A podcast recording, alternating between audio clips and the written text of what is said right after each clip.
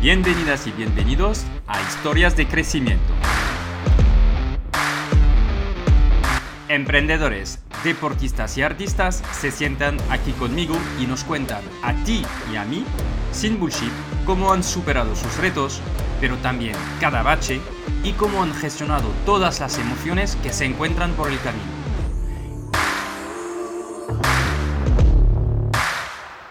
Este es un espacio en el que hablamos de desarrollo profesional, pero también de desarrollo personal, porque yo creo que una cosa no puede existir sin la otra, mon ami. Soy Jean-Noël Sonil, soy cofundador de growthhackingcourse.io, una escuela de growth que te enseña a acelerar tu marketing digital y tus ventas con los profesores de las empresas más top. Y cofundador de kimun.io, una agencia digital con un equipo de primer nivel que te acompaña en el crecimiento de tu negocio. Estoy aquí para preguntar cómo lo imposible algunos lo hacen posible y enseñarte la verdad que hay detrás de los negocios, sin trampas ni cartón. ¿Estás preparado? Arrancamos.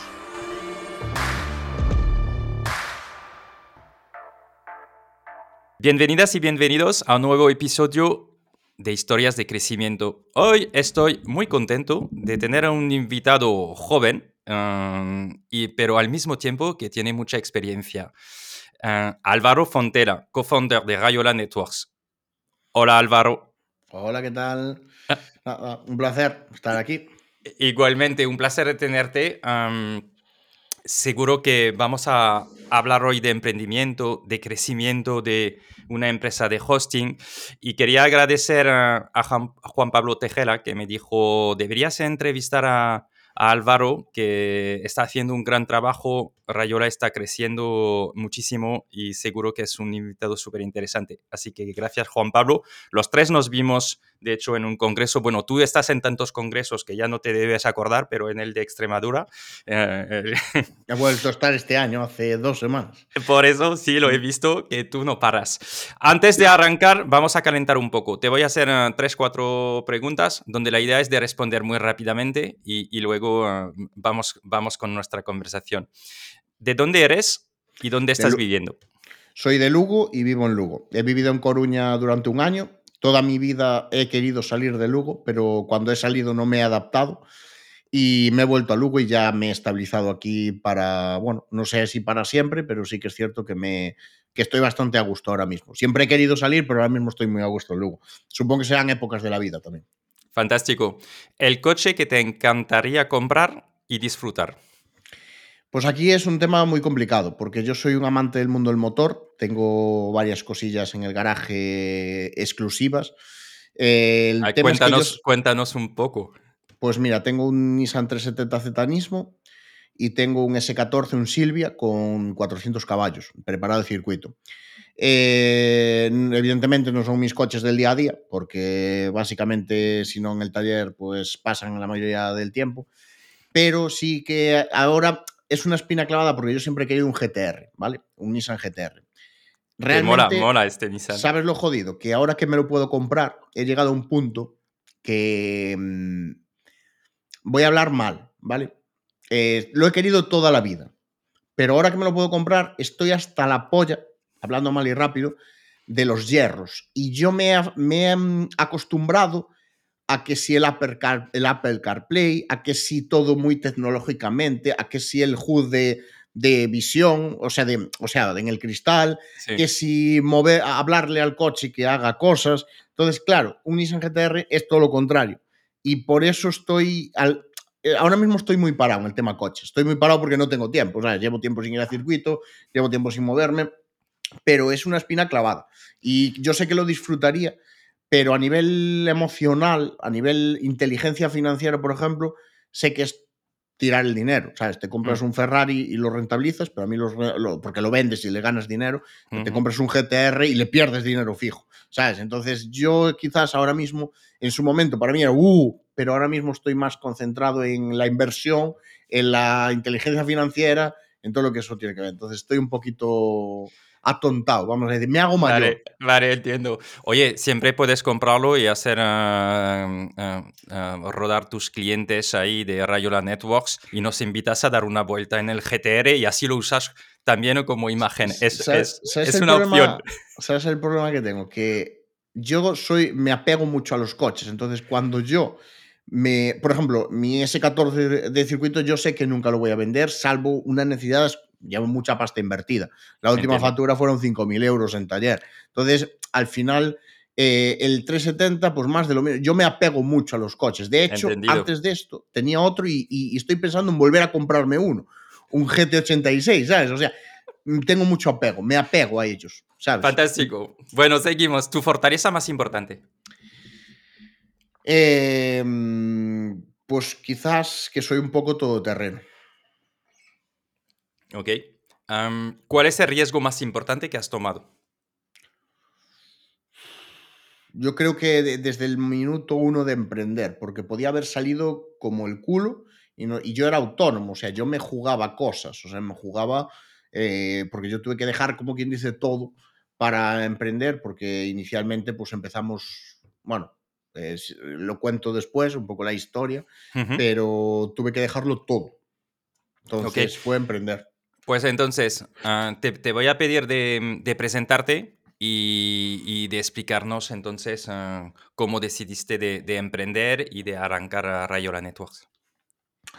Bueno, pues yo soy Álvaro Fontela, soy eh, consultor WordPress desde hace casi 14 años, consultor WPO también desde un poquito menos, pero está ahí, unos 10 años aproximadamente, y después, eh, aparte, soy CEO, y cofundador de Rayo Networks ahora mismo.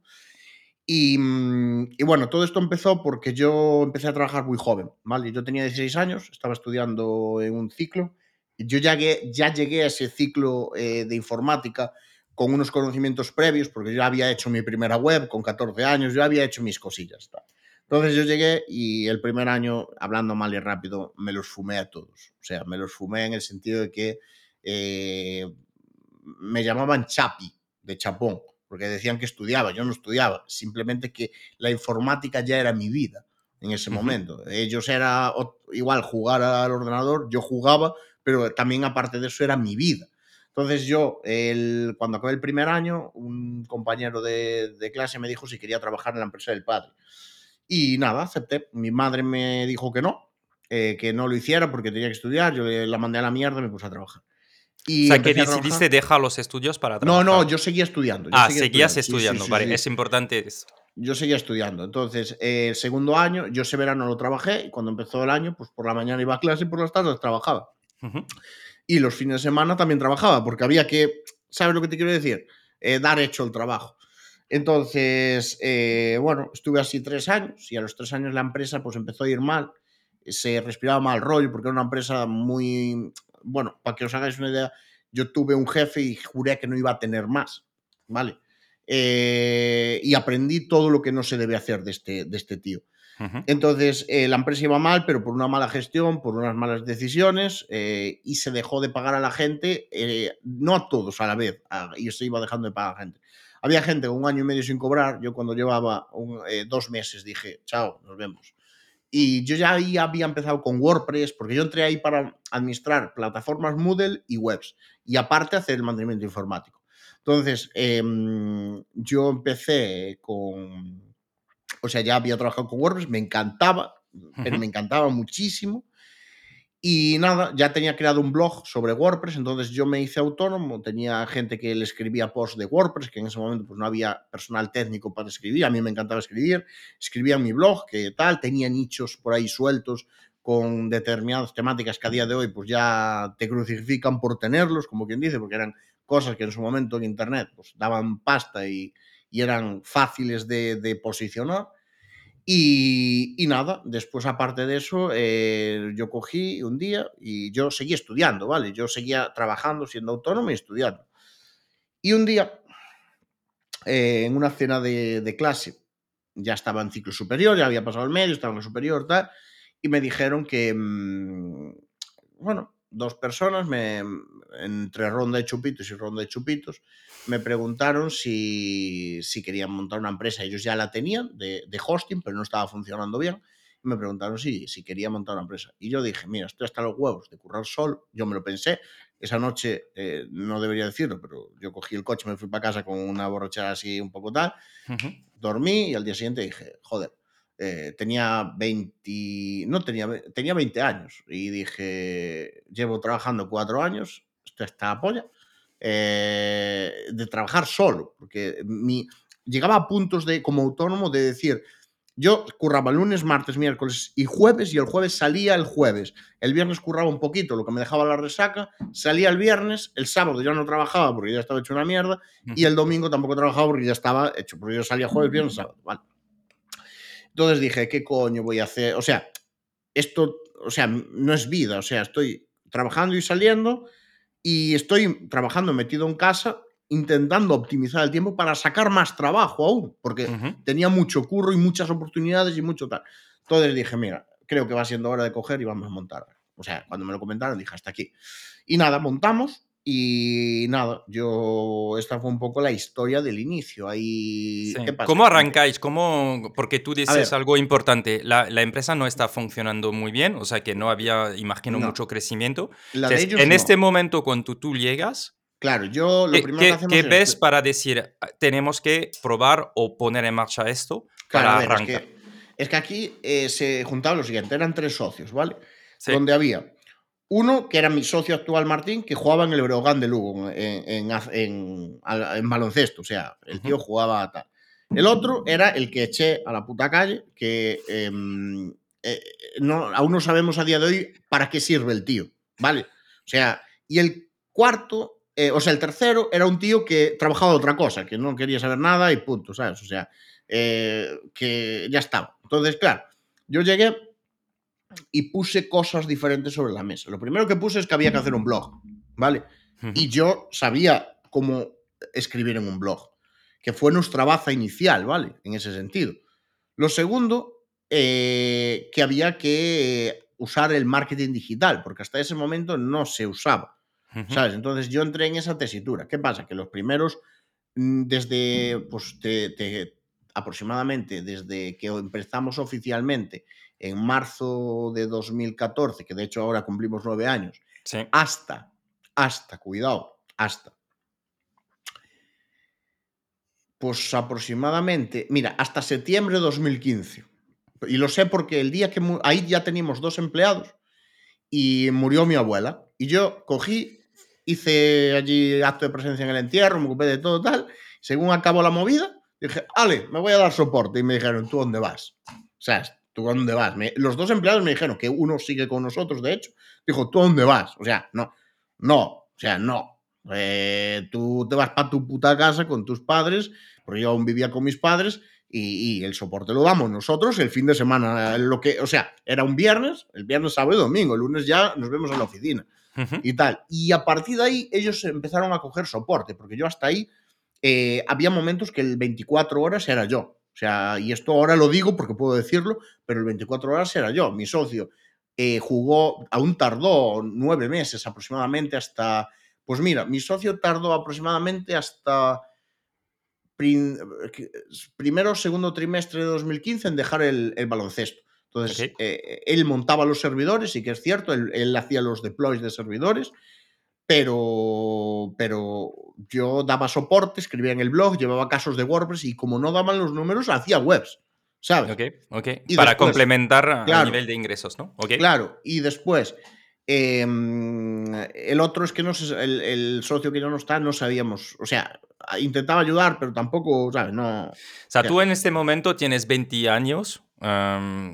Y Y- curro y- 18 horas al día, 7 días a la semana. Curas 18, pero tampoco y puede- llegas la- con una experiencia, aunque has trabajado cuatro años, tampoco mm, te, te lleva, vienes con una experiencia tremenda, ¿no? Entonces, ¿en No, qué momento ves que esto empieza a, a tirar y, Pues mira. y cuál ha sido el factor clave? Yo tengo una cosa que yo era muy tímido, ¿vale? Pero en ese momento era tímido, pero yo quería... eh, yo un día fui a Madrid, ¿vale? Fui a Madrid y te voy a hacer una analogía. Yo me puse al lado de cierta... a nivel WordPress, porque yo sigo muy pegado al mundo WordPress. Ujú. Yo me puse al lado, me medí con alguien que llevaba una pila de años de la Virgen y que era bastante mayor que yo. Y dije, joder, es que me lo fumo por todos lados. Y entonces yo he estado muchos años en mi casa haciendo cosas, pero yo no sabía lo que hacían los demás. Y cuando llegué a junto a los demás, yo me infravaloraba. Y yo pensé, cuando llegué junto a los demás, yo vi que, que, no es que estuviera a su nivel, es que me los comí. O sea, yo era capaz de detectar problemas en webs solo mirándolas. O sea, que lo sigo haciendo, ¿sabes? Entonces, yo vi, dije, joder, esto es una, una cosa que, que tal. Entonces, yo empecé a moverme, a ir a sitios y tal. Entonces conocí a alguien que es Dean Romero, de Blogger 3.0, y quedamos en Madrid, ¿sabes? Pero lo conocí, fui hablando, le hice alguna cosa así como favor y tal, igual. Quedamos en Madrid y ahí empezó una colaboración, una amistad y una colaboración. Entonces, eh, él en febrero de 2015 lanzó una promo con nosotros, ¿vale? Y ahí todo estalló. De repente, febrero de 2015, estalló Literalmente, lo que te digo así, estalló. Eh, empezó a subir, o sea, empezaron a entrar ventas automáticas, eh, se empezó a vender de verdad. Yo estuvimos casi un año que era residual, había que hacer web porque si no, no tal. Y a partir de ahí se empezó a vender. Pero eso ha sido como un canal de adquisición, como un sistema de afiliación o algo así, ¿no? O sea, os ha recomendado o ha hecho una promoción. Pero seguimos, seguimos, de hecho, con ese modelo, ¿vale? Pero ahí él nos empezó a recomendar, nadie nos conocía en el sector, la verdad, tuvimos buena aceptación, empezamos a crecer, crecer, crecer. Y ya te digo, en septiembre de 2015 había dos personas, yo hasta septiembre de 2015 seguía dando soporte, seguía haciendo el blog y en, soporte, eh, en septiembre de 2015 se toma la decisión de que yo me salga de soporte hasta cierto punto. ¿Vale? O sea, de que yo me, claro, si voy a llevar estos partners y tal, evidentemente, pues tengo que estar disponible para ellos en un horario tal. Entonces, yo sigo muy cerca de soporte, en apoyo y tal, pero ya no soy el, que chupa los palos en primera línea, ¿vale? Ok. O sea, te quitas de soporte para tener más tiempo. no me quito de todo, pero me quito de, bastante. Yo sigo llevando casos de WordPress, yo sigo llevando. Pues, cuando hay un caso de WordPress me lo pasan a mí, pero la primera línea me la saco. Ok.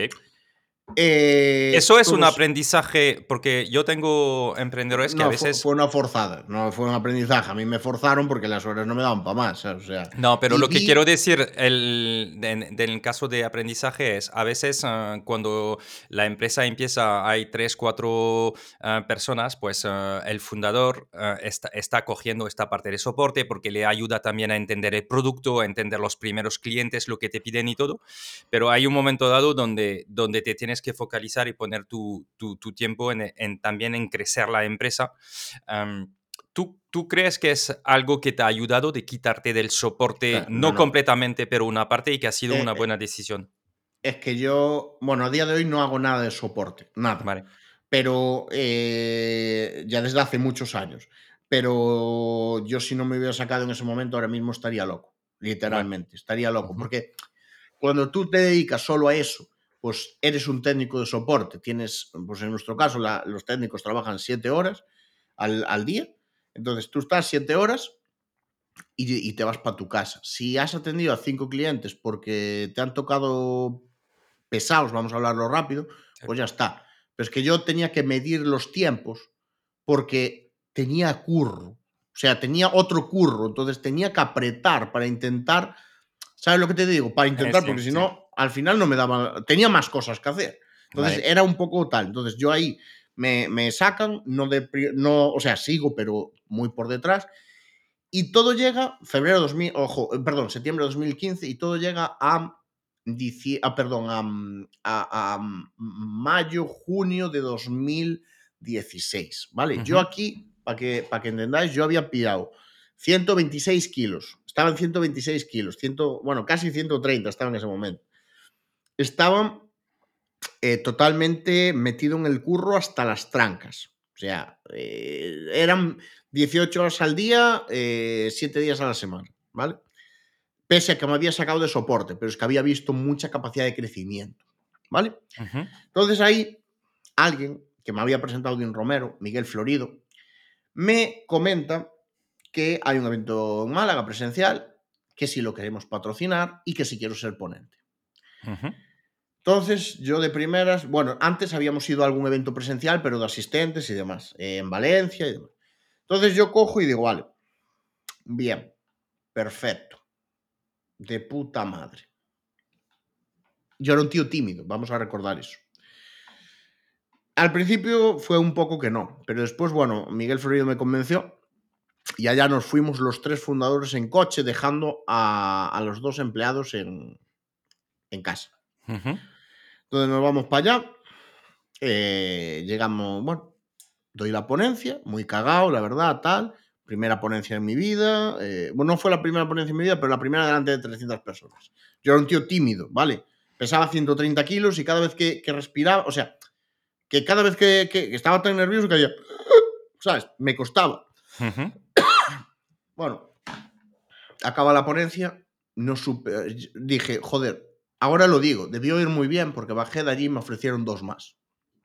Entonces, a partir de ahí se empieza a masificar todo. Ya empezamos a crecer a, saco, eh, ¿sabes? A lo bestia, eh, ya esto es una burrada, entran clientes por doquier, eh, empezamos a crecer exponencialmente, a contratar en plan cada tres meses dos personas, cada, o sea, ya empieza una dinámica desde ese mes que ya es brutal.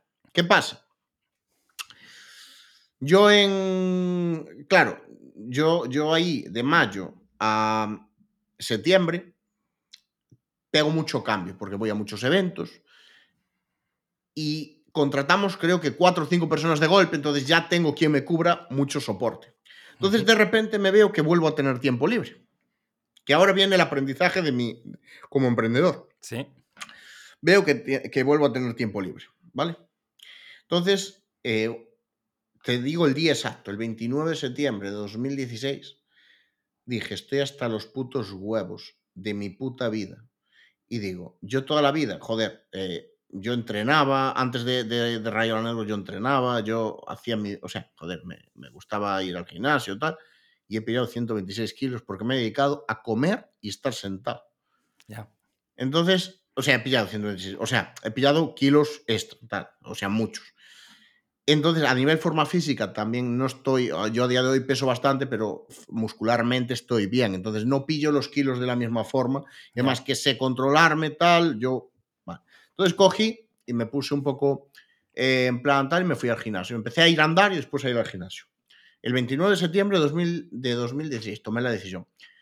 Bueno, pues empecé a bajar de peso. Tengo que decirlo, en un año bajé 50 kilos. ¿Vale? Empecé a combinar mi trabajo con el deporte. Eh, todo esto mientras iba a congresos, comía congresos como una bestia, ¿vale? Todo esto mientras iba a congresos. Em, bueno, pues en, en 2000, o sea, todo siguió creciendo, crece, crece, crece, crece, cada día más, cada día más, cada día más, o sea, conclusión, yo creo que éramos eh, sobre 25 o 30 personas en 2017, o sea, a mitad. Entonces, ¿qué pasa? Que a, mitad de 2017, eh, bueno, yo ya tengo más tiempo libre. Y, bueno, eh, cojo y hubo un día, no te puedo decir exactamente cuál, que dije, estoy hasta la polla de currar, llevo viajes, tengo que trabajar los fines de semana porque estoy siempre de viaje, tal, y de repente digo, em, tengo que cogerme tengo que cogerme unos días libres porque estaba pasado de rosca ya, ¿sabes? O sea, eh, fue, no fue a, finales, fue eh, sobre enero, febrero de 2017. Álvaro, cuando dices eh, fue el aprendizaje, ¿cuál fue el aprendizaje? agárrate, agárrate. y de repente digo, me tengo que coger unos días, tal, y en, la oficina me dicen, sí, sí, tienes que irte porque así sueltas un poco, que estás, que, que echas chispas y tal. Cojo, y digo, vale, hoy es miércoles, mañana y pasado no voy a currar. Y evidentemente el fin de semana no tengo congreso, así que tampoco. Cojo, al día siguiente me levanto por la mañana, me voy al gimnasio. Yo estaba en ese proceso de bajada de peso, me voy al gimnasio. Eh, estoy dos horas en el gimnasio, salgo del gimnasio, me quedo en la puerta del gimnasio parado y digo, ¿y ahora qué hago? ¿Ahora qué cojones hago? No tengo hobbies, mis amigos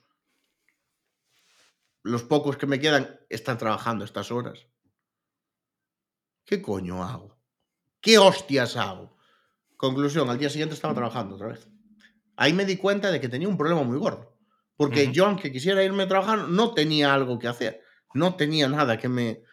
¿sabes? Bueno, en realidad, a- en realidad esto pasa a muchos No, emprendedores. no. ah, pasa- y- Después hablé con coach, con ciertos coaches, y me dijeron que, que esto pasaba muchísimo. Claro, sea- es que como nos volcamos tanto y nos apasionamos tanto por nuestro trabajo, que esto em, em, es el pilar principal de, de- de- de nuestra vida, ¿no? Y, es que es donde que volcamos toda- nuestra energía y nos pasa a muchísimos. A mí lo que me pasa es eso, que me vengo arriba. Entonces me emociono. Entonces a veces me ofrecen algo, estoy, quiero decir que no, pero digo que sí.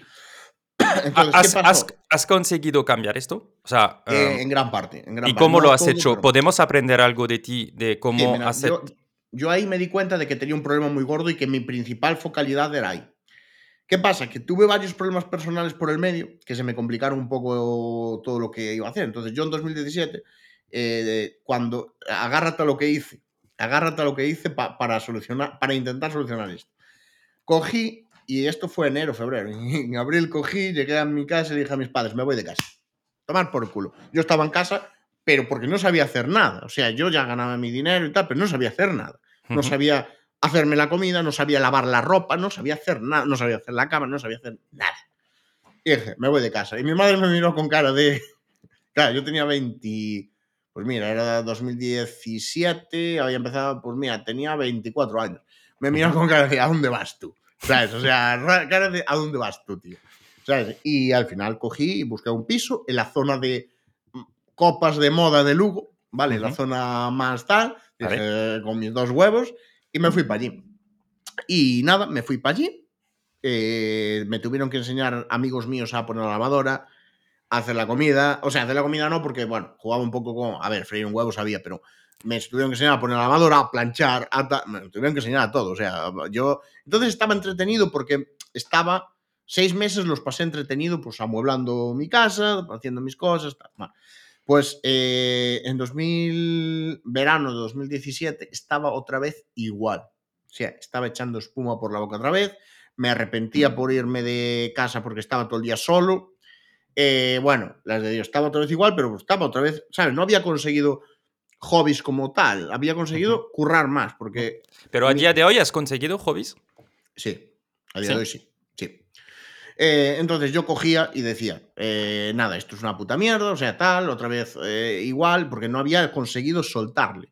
Entonces pasó algo que no me esperaba. En septiembre volví a los congresos, septiembre de 2017, y de repente, en octubre de 2017, le damos la patada al tío este, ¿vale? Saco, saco Ah. al tío este, A, a Al- uno al de los, de al los tercer socio, sí. tre- socios. se, se complicó un poco todo, pero es que 20 días después le pega un itus a mi padre, que de hecho quedó vegetal, ¿vale?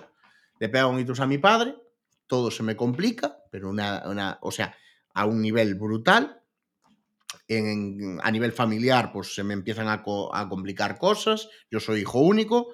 Eh, entonces, eh, me están, me entra mucha información, yo tengo que seguir trabajando, me entra mucha información de distintos puntos y lo que hago es coger y decir, me piro. Cogí, llamé a Miguel Florido, de hecho, y le dije, mira, Miguel, cualquier evento que se te pase por ahí, me lo mandas.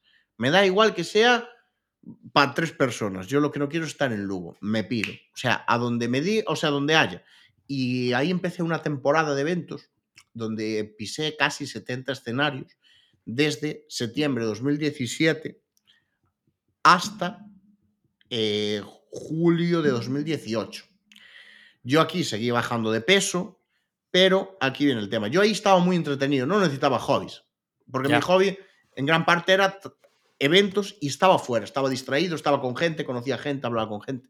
Eh, eh, Este, este tema de eventos, Álvaro, em, sale muchísimo en Rayola, ¿no? Parece ser que ha sido una de las palancas que habéis usado para dar a conocer la marca, para, para hacer networking, pero estás en muchos eventos. ¿Nos puedes contar esta parte?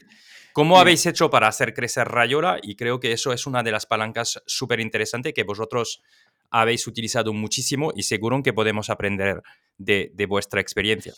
Mira, nosotros eh, usamos los eventos para branding y hemos demostrado que el branding es bueno, ¿vale? Eh, como te dije antes de, de empezar el, el podcast, Ujú. en 2021 hubo una resaca post pandemia, donde muchas empresas de hosting empezaron a dar números rojos porque habían tenido muchas ventas anteriormente en 2020 y ahora se desinflaba esa burbuja. Nosotros nunca hemos parado de crecer, ¿vale? Y esto es por el branding. Pese a que no estábamos en 2020, 2021, eh, no estábamos haciendo nada porque a nosotros nos cortaron los eventos presenciales. En el evento presencial impactas mucho más que en el online, pero mucho más a nivel personal. La gente te conoce, te ve la cara. Entonces hay dos factores. Por un lado la transparencia, la transparencia y por otro lado tenemos la parte de branding puro y duro. ¿Vale? Entonces, lo que estás hinchando con los eventos es el branding. Nosotros sí que es cierto que a día de hoy, eh, antes era evento que se patrocinaba, evento que hay que ir por cojones. A día de hoy nos es completamente imposible. Patrocinamos muchos eventos por branding, pero no ¿Cuál es la inversión que hacéis en, en, patrocinar eventos al año? ¿Tienes una idea? No lo sé. ¿Cuánto hacéis de eventos patrocinados? ¿Cuántos eventos hacemos patrocinados? Pues este año vamos a estar entre 120 y 140, en 2023. Okay. Em, ¿Cuánto es la cifra total? Pues entre tú y yo no lo sé. ¿Y, una, una, media de inversión de, de, patrocinio qué puede ser para, para echar cuenta rápida?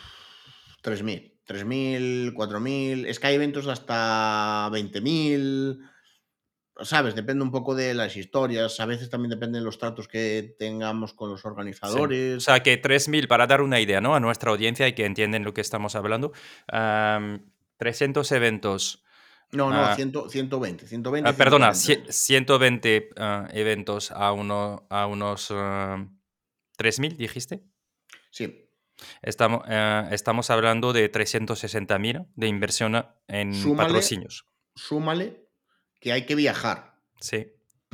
Hay que ir. Y está el merchandising, que compramos bastante merchandising. O sea, solo hay que ver nuestras mesas. Y después, eh, sobre todo, lo que el viaje. El viaje, porque hay una diferencia. Si van mis empleados, van bien. O sea, van a Meliá, Eurostars.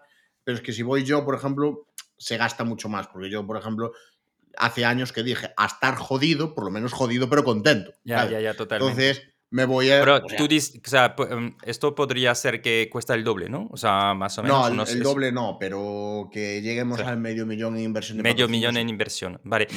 Y, y, una pregunta, porque como, como lo habéis hecho desde mucho tiempo y os funciona, el return on investment de esto, ¿cómo lo mides? ¿Y cuál es la forma de medirla? ¿Hay una forma? sí, mira, eh, no hay forma de medirlo como tal pero sí que es cierto que eh, se puede, no se puede medir, ¿vale? Pero eh, cuando tú ya tienes experiencia, eh, tú notas la bola de nieve, o sea, notas el, lo que gira, notas el la rueda del branding girando. Lo notas porque entran ventas y no estás haciendo, hombre, nosotros hacemos ads, hacemos más cosas, pero no, no lo hacemos de una forma muy bestia porque no somos capaces, hay veces hay meses del año que no somos capaces de, vamos a decir, eh, o sea, de colocar a los clientes, o sea, nosotros hacemos migración cuando un cliente migra y hay veces colas de dos semanas para migración. Y hay dos tíos haciendo migraciones todo el día. Entonces, a donde quiero llegar es que eh, nos costaría crecer más rápido algunas veces del año. Entonces, hay veces que, bueno, hacemos dos promos al año, que son aniversario y, Black Friday, no hacemos más. Eh, vamos a los eventos y hacemos, bueno, eh, algo de SEM, algo de, SEO, de marketing de contenidos, algo de email marketing, pero no nos basamos, o sea, lo que más estamos basados es en los eventos porque sabemos que el branding funciona. Después hacemos acciones pequeñitas de branding un poco tal, eh, microinfluencers, que, que, bueno, son otro rollo, pero afiliación. Afiliación, sí. Porque afiliación, ¿sabes? Entonces jugamos con todo eso, pero nosotros los eventos no los medimos. Sí que es cierto que tú los, la hostia de los eventos, cuando imagínate, llevas un mes y llevas, y llevas em, presencialmente de ir nosotros cinco o seis eventos, ¿vale? Que han pasado meses que hemos ido a cinco o seis eventos, que he ido yo a cinco o seis eventos, me he comido hasta tres el mismo fin de semana. Pues ahí sí que lo estás notando. O sea, tú notas que, llega el lunes después del evento y tienes un pico de ventas, ¿sabes? O sea, tú lo notas. Otra cosa es que puedas medir y hacer una atribución, pero tú lo notas. El branding es muy difícil de medir, pero claro, ese es el problema, que la gente no confía en el branding porque hay que meter dinero y no sabes cuánto vas a sacar. Y encima hay que meter dinero, hacer girar la rueda, pillar inercia y después a ver lo que pasa. Que como digo en mis congresos últimamente, el branding puede ser positivo y negativo. ¿Sabes? Yo lo dije el otro día en Badajoz, eh, en una ponencia. ¿Por qué dices esto? Porque tú la puedes cagar muy fácil con cualquier cosa y el branding resultar impactado. ¿Sabes lo que te quiero decir? O hmm. sea, una, un desliz, cualquier mierda, cualquier hostia, cualquier cosa que ni te das cuenta, te puede venir a la cara. Entonces, claro, el branding te protege de eso, pero también puedes tirar mucho trabajo atrás. todo esto, a nivel branding, tú lo que buscas es crear una love mark, una marca pues, que la gente quiera y demás. Entonces, claro, ahí hay muchos factores que pueden ir en contra, pero claro, lo que construyes granito a granito lo puedes destrozar muy rápido. Pero claro, volvemos a lo mismo. Se trata de tener suficiente branding como para que la gente diga, bueno, me lo creo, no me lo creo, o lo que sea, ¿sabes? Jugar un poco con todo eso. Errores los tenemos todos, eso, va así. Claramente, porque ¿cuántos clientes tenéis? Eh, o sea, danos un poco cifras que nos puedes comunicar sobre vuestro tamaño para que también nuestra audiencia entienda eh, después de nueve años dónde estáis. Nosotros tenemos a día de hoy 65.000 clientes. Eh, estamos ahora mismo mutando un poco, mutando a un modelo B2B. Nosotros nunca hemos tenido infraestructura propia hasta hace, pues hasta finales de 2021, que empezamos a montar en Madrid. Y estamos montando una infraestructura muy chula, muy pensada con todo lo que hemos aprendido a lo largo de este tiempo. Eh, creemos que la, obra, vamos a llamarlo así, eh, va a estar activa desde, pues mira, seguimos migrando clientes, o sea, tenemos para rato, desde enero, o sea, perdón, desde, sí, desde enero de 2022 estamos migrando clientes y bueno, vamos a un ritmo bastante grande, pero bueno, eh, se va haciendo, intentamos hacer, ya que hacemos el esfuerzo, hacer las cosas bien. Y somos casi 60 personas. O sea, hay mucha variación, sobre todo porque se prueba gente. Eh, o sea, variación quiero decir que hoy son dos más, mañana tres menos, pasado entran dos más. O sea, ¿sabes lo que te quiero decir? Sí, sí, no, no, por supuesto. Hay variación de pruebas en soporte porque nosotros formamos a nuestro nuevo personal. Entonces, una persona que entra de prácticas y está seis meses contratado después y a los seis meses se ha estancado, pues si se estanca a los seis meses, cuando llega un año, pues esa persona, pues evidentemente prescindimos de ella. Entonces hay mucha variación en ese sentido y soporte, que es el departamento más grande, pues siempre está probando a gente, básicamente. Claro. O sea, que decíais que mm, decías que estás desarrollando, estáis desarrollando vuestro propio centro de datos, ¿es esto? Centro de datos no, nosotros trabajamos con varios centros, con dos centros de datos en Madrid, con eh, Global Switch y GTT, bueno, EXA.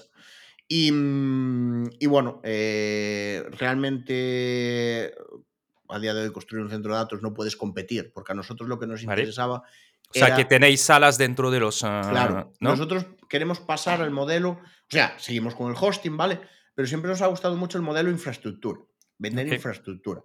Entonces, eh, tenemos, tenemos lista de espera de clientes que antes no podíamos dar el servicio y ahora mismo nos demandan el servicio. Y tenemos lista de espera de clientes para, para infraestructuras, ¿vale? Eh, el tema es, bueno, esto, cuando se está grabando esto, en, febrero de 2023, igual dentro de seis meses lo tenemos un poco solucionado, ¿sabes? Pero, pero por ahora estamos eh, cambiando un poco ese modelo al B2B y eso también requiere ciertas adaptaciones. Por ejemplo, a mí como emprendedor me requiere adaptaciones. Yo en el mundo B2B me he movido, pero evidentemente me he movido más en el tema de pues, eventos, congresos y demás, que son más... El hosting es un producto, es jodido, porque es un producto B2B que se vende al B2C. Sí, pero por el, por el tema, por el, quizás por el tamaño de vuestros clientes, ¿no? O por el, el precio de vuestros servicios claro, el, hosting, Estamos hablando de un, de un basket medio de, de cuánto al, al, mes para un cliente en Rayola Networks. Pues no, yo no lo sé exactamente, ¿vale? Pero la mayoría, la masa crítica es hosting. Hosting estamos hablando de entre 79 euros al año y 200, ¿vale? Okay. Eh, esa es la masa crítica. Que es recurrente, que es lo bonito de vuestro, vuestro negocio. En VPS, por ejemplo, que tenemos bastantes VPS vendidos, eh, en VPS, por ejemplo, también hay bastante masa crítica.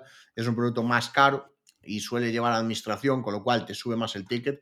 Y ahí ya estamos hablando pues, de aproximadamente un ticket de entre 69 por los precios que hay, 70 euros, de 70 a unos 500.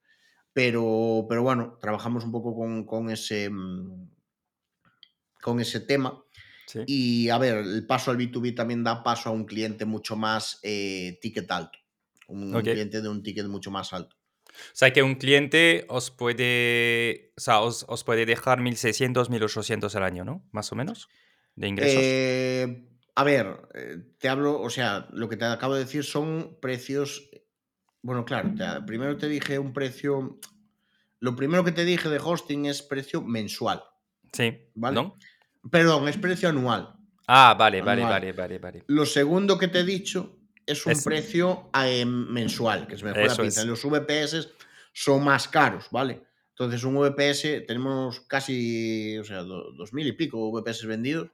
Y los VPS, claro, te pueden dejar desde 10 euros a 500 euros por las administraciones, por, la- por todo lo que, que puede incluir, ¿sabes? Vale, También vale. tenemos alguna cosilla ahí a medio, o sea, y después tenemos otra, otra faceta de negocio, que es la que planteamos ahora tal, que nosotros tenemos muchísimos clientes de, mm, dedicados a administrados, ¿vale? Porque tenemos un... ¿Al, un perdona?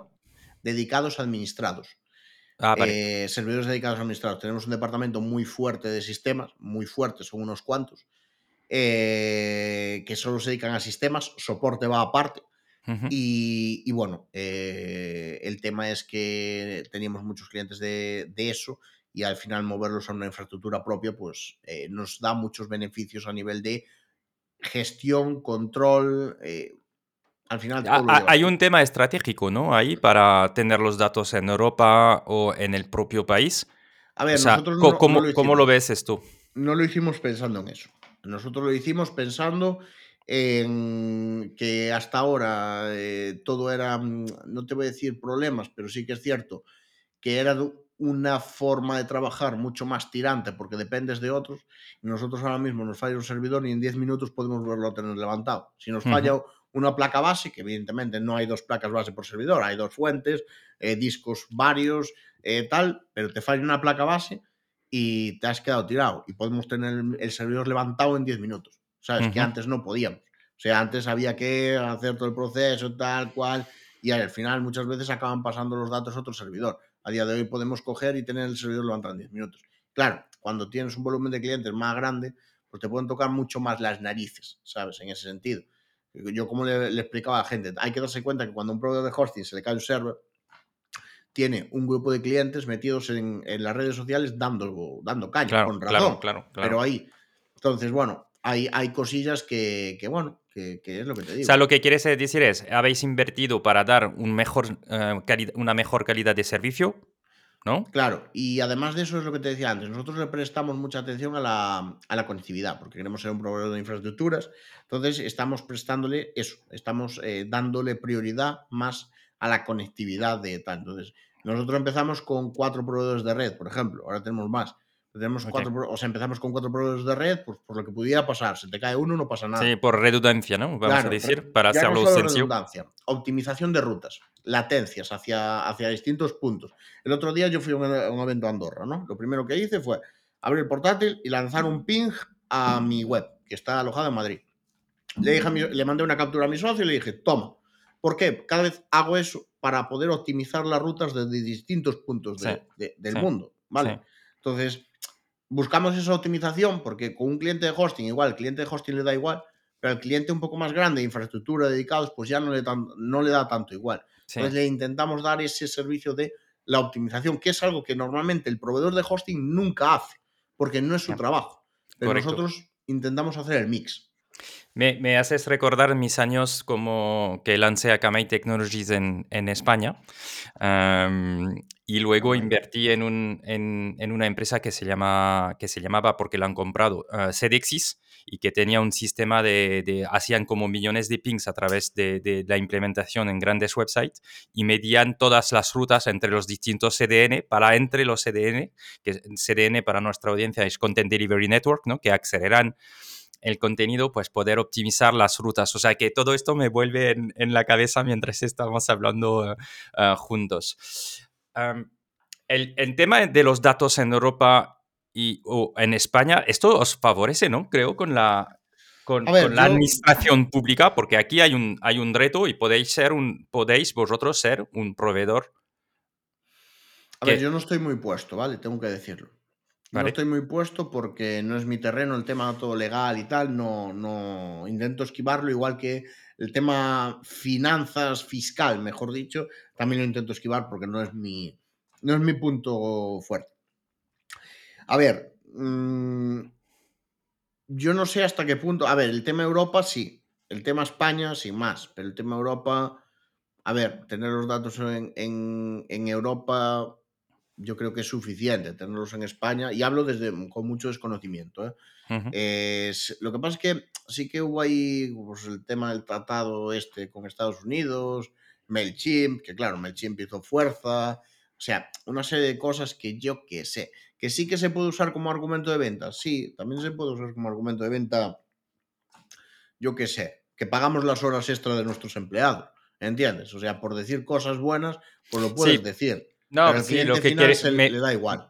Sí, me refería que hoy en día ah, hay un tal guerra, vamos a decir, económica y basada también en, en ciberseguridad, en los datos, que, que para grandes empresas tener datos en Europa o en España, pero en Europa y controlar dónde están los datos y qué es, quién puede tener acceso a datos es estratégico también, ¿no? Pero para empresas que, mm, que son suficientemente grandes o que tienen intereses que do- donde esta, vamos a decir, esta confidencialidad o de sus Mira, clientes o de sus datos eh, es, es muy importante. Mira, ¿no? yo tengo clientes dedicados a, concretamente uno, dedicado al sector salud, muy, un cliente bastante grande, con una aplicación bastante grande, vuelvo a decir, dedicado al sector salud, que es que, es que no le compensa obsesionarse, o sea, yo siempre lo digo, este tío no le compensa obsesionarse con, con dónde van a estar sus datos, porque después la aplicación tiene 40 puertas traseras por donde se pueden sacar los datos. Ya, ¿Sabes? ya. Entonces, la gente muchas veces es muy hipócrita. Y a mí me pasa en el tema WPO, velocidad de carga. Me llega la gente y me dice, eh, estoy, eh, estoy penalizado porque tengo un mal page speed. Me dan, Ujú. O sea, yo, a ver, soy muy mal hablado, ¿vale? Pero me corto mucho y tal. Pero me dan ganas de decirle, no, tú lo que eres eres tonto. Porque lo que tienes son problemas de SEO brutales, pero le estás echando la culpa al granito de, de arena que aparece por allí. Entonces, bueno, eh, yo el tema de ciberseguridad con tal, en todo caso, por un tema de ley de protección de datos o similar, pero por, Ujú. por- por ciberseguridad da igual donde los tengas, ¿sabes? O sea, no varía nada. Y volvemos al mismo. Yo, a mí un cliente de un hosting, como pasa con cualquier proveedor de hosting, ¿vale? Me dice, quiero ir mañana a ver mis datos. Y le decimos, no. Otra cosa es que nosotros te invitemos por cordialidad. Pero Sí. tú no puedes llamar a, Amazon, a de AWS, y le dices, quiero ir a ver mis datos. Y van a decir, tú eres tonto. ¿Sabes? Entonces, al final es eso, que al final la gente ah, también habla de la nube y de todo esto y no sabe lo que es la nube, ¿sabes? O sea, Sí, sí, cuando ven que detrás de la nube hay máquinas físicas, servidores dedicados, dicen, pero esto es la nube. Claro, esto es la puta nube. Que Sí, es que sí. la nube se vende como una cosa abstracta que está ahí. Entonces, esto es lo mismo. Si por la ley te obligan a que los datos estén pues, en Europa, Sí. vale, te lo compro. Pero tener más cerca los datos, es que no. Entiendo. O sea- Vosotros sois un proveedor de servicio crítico. O sea, en- en- tenéis una, Sí. a, a- a la vez una responsabilidad, pero seguramente os habéis enfrentado ¿no? a desafíos importantes. Am, ¿Qué le recomendarías a empresas de tecnológicas mm, basado en tu experiencia o qué, cuáles son los desafíos que habéis, em, más importantes que habéis tenido como proveedor am, de, de- de hosting y de tecnología? ¿Y qué les dirías a emprendedores que están en el mundo tecnológico de lo que habéis aprendido vosotros o lo que os ha pasado y que ha sido un, un- un- reto, ¿no? Mira, eh, a mí hay una cosa que me pasaba mucho. Ahora ya no me pasa, ¿vale? Y no me pasa básicamente porque si no estaría todo el día con la cabeza metida debajo de, la tierra. Eh, a mí me daba muchísimo coraje cuando se me nos caía un servidor y el cliente te- tenía la web caída. Me daba muchísimo coraje porque la trataba como si fuera mía y en el sentido de que me, me molestaba como si fuera mi web, ¿vale? Em, ¿Qué pasa? Que claro, eh, siempre hay un mantenimiento. Siempre, ¿sabes? Una- un servidor se avisa, se, o sea, se da un aviso, pero un servidor puede estar una hora parado por mantenimiento. A las 2 de la mañana, ¿sabes lo que te quiero decir? Pero eso. Entonces, a día de hoy, yo como proveedor de tecnología, bueno, proveedor crítico, nosotros en la pandemia tuvimos que trabajar por cojones, porque éramos críticos. Sí. Todo lo que es eh, telecomunicaciones y tal. Em, yo lo que haría sería no tomárselo a, a lo personal, no tomárselo a pecho. Cualquier problema que tenga un cliente, no tomárselo a pecho. Hay mucha gente que ya no lo hace, pero cuando tú tienes mucho cariño a tu trabajo y tal, puede pasar. Y es malo, es malo porque em, em, te pones nervioso, pones nervioso a los de los lados. Y es un poco complicado. Yo ahí lo, lo aprendí a la fuerza, pero llegó un punto que es que ya no podía, ya no podía, mm, o sea, tuve que marcar una distancia porque no podía, no asumirlo, pero coño, es que entonces una noche hay tres mantenimientos, que voy a estar intranquilo con tres servidores parados, escalonados. ¿Sabes lo que te quiero decir? Sí, sí, pero yo, yo me acuerdo am, cuando Cedexis, por ejemplo, la, la- esta, esta startup donde invirtió, que tuvo un, un parón completo de servicio durante un par de horas, ¿no? Am, y, y ha sido dramático, ¿no? Porque tienes grandes clientes, además eh, sitios críticos, ¿no? Ah, que, que tienen implementado tu tecnología, la tecnología ah, está, o sea, claramente eh, no estaba funcionando y, todos los clientes te llaman, en site importantes, gente importante, medios de comunicación que se, encuentran fuera, ¿no? Y esta presión que hay que conseguir eh, apartar de cierta manera para al mismo tiempo comunicar, pero por otro trabajar sobre el problema, que es como doble objetivo, ¿no? También ayudan a crecer esas empresas porque pones procesos, vives crisis que vas aprendiendo de esta crisis y cómo gestionarla. Am, A ver, hay una cosa que nunca se puede llegar, que nosotros hemos, nosotros nunca llegamos a eso, ¿vale? Pero hay, hemos visto proveedores llegar. Llegar al blackout. El blackout es cuando todo no tienes ni sistema de tickets, ¿sabes lo que te quiero decir? sí, O sea, que no tienes ni, ni, tele- ni centralita telefónica. sí. Entonces, a eso nunca se debe llegar. Siempre pues hay que intentar... Pero lo trabajáis esto, tenéis un sistema de, oye, en- caso de que pasa tal cosa, ah, ¿cuál es, cuál- Eh, ¿cómo eh, no, respondemos? no, eh, es que la, la centralita está en un lado, el sistema de tickets en otro y así, ¿sabes? O sea, no puedes ponerlo todo en el mismo lado. O sea, nosotros sí que es cierto, coño, trabajamos muchas cosas a nivel, pues intentar uptime del 100%, pero he visto empresas llegar al blackout y el blackout es algo que no, que puede pasar, ¿sabes? Pero es que hay otro factor que, que influye y que la gente no entiende. Y es el siguiente el peering, la conectividad. Eh, igual realmente la que está fallando es la conexión de tu casa con nosotros. Sí. Que nosotros no tenemos culpa, pero claro, vas a llamar al proveedor de hosting. solo para que, porque nuestra audiencia quizás no es tan técnica. El peering es cuando, eh, mm, vamos a decir, dos proveedores de conectividad se, se juntan y intercambian tráfico entre ellos, porque Claro. al final lo que tenemos es una mapa mundial de usuarios que llegan a, a website y todo esto pasa por distintos caminos, proveedores distintos que se intercambian tráfico, ¿no? Si lo podemos explicar así de ahora- manera sencilla. Ahora en España va a pasar algo y la gente no es consciente. Eh,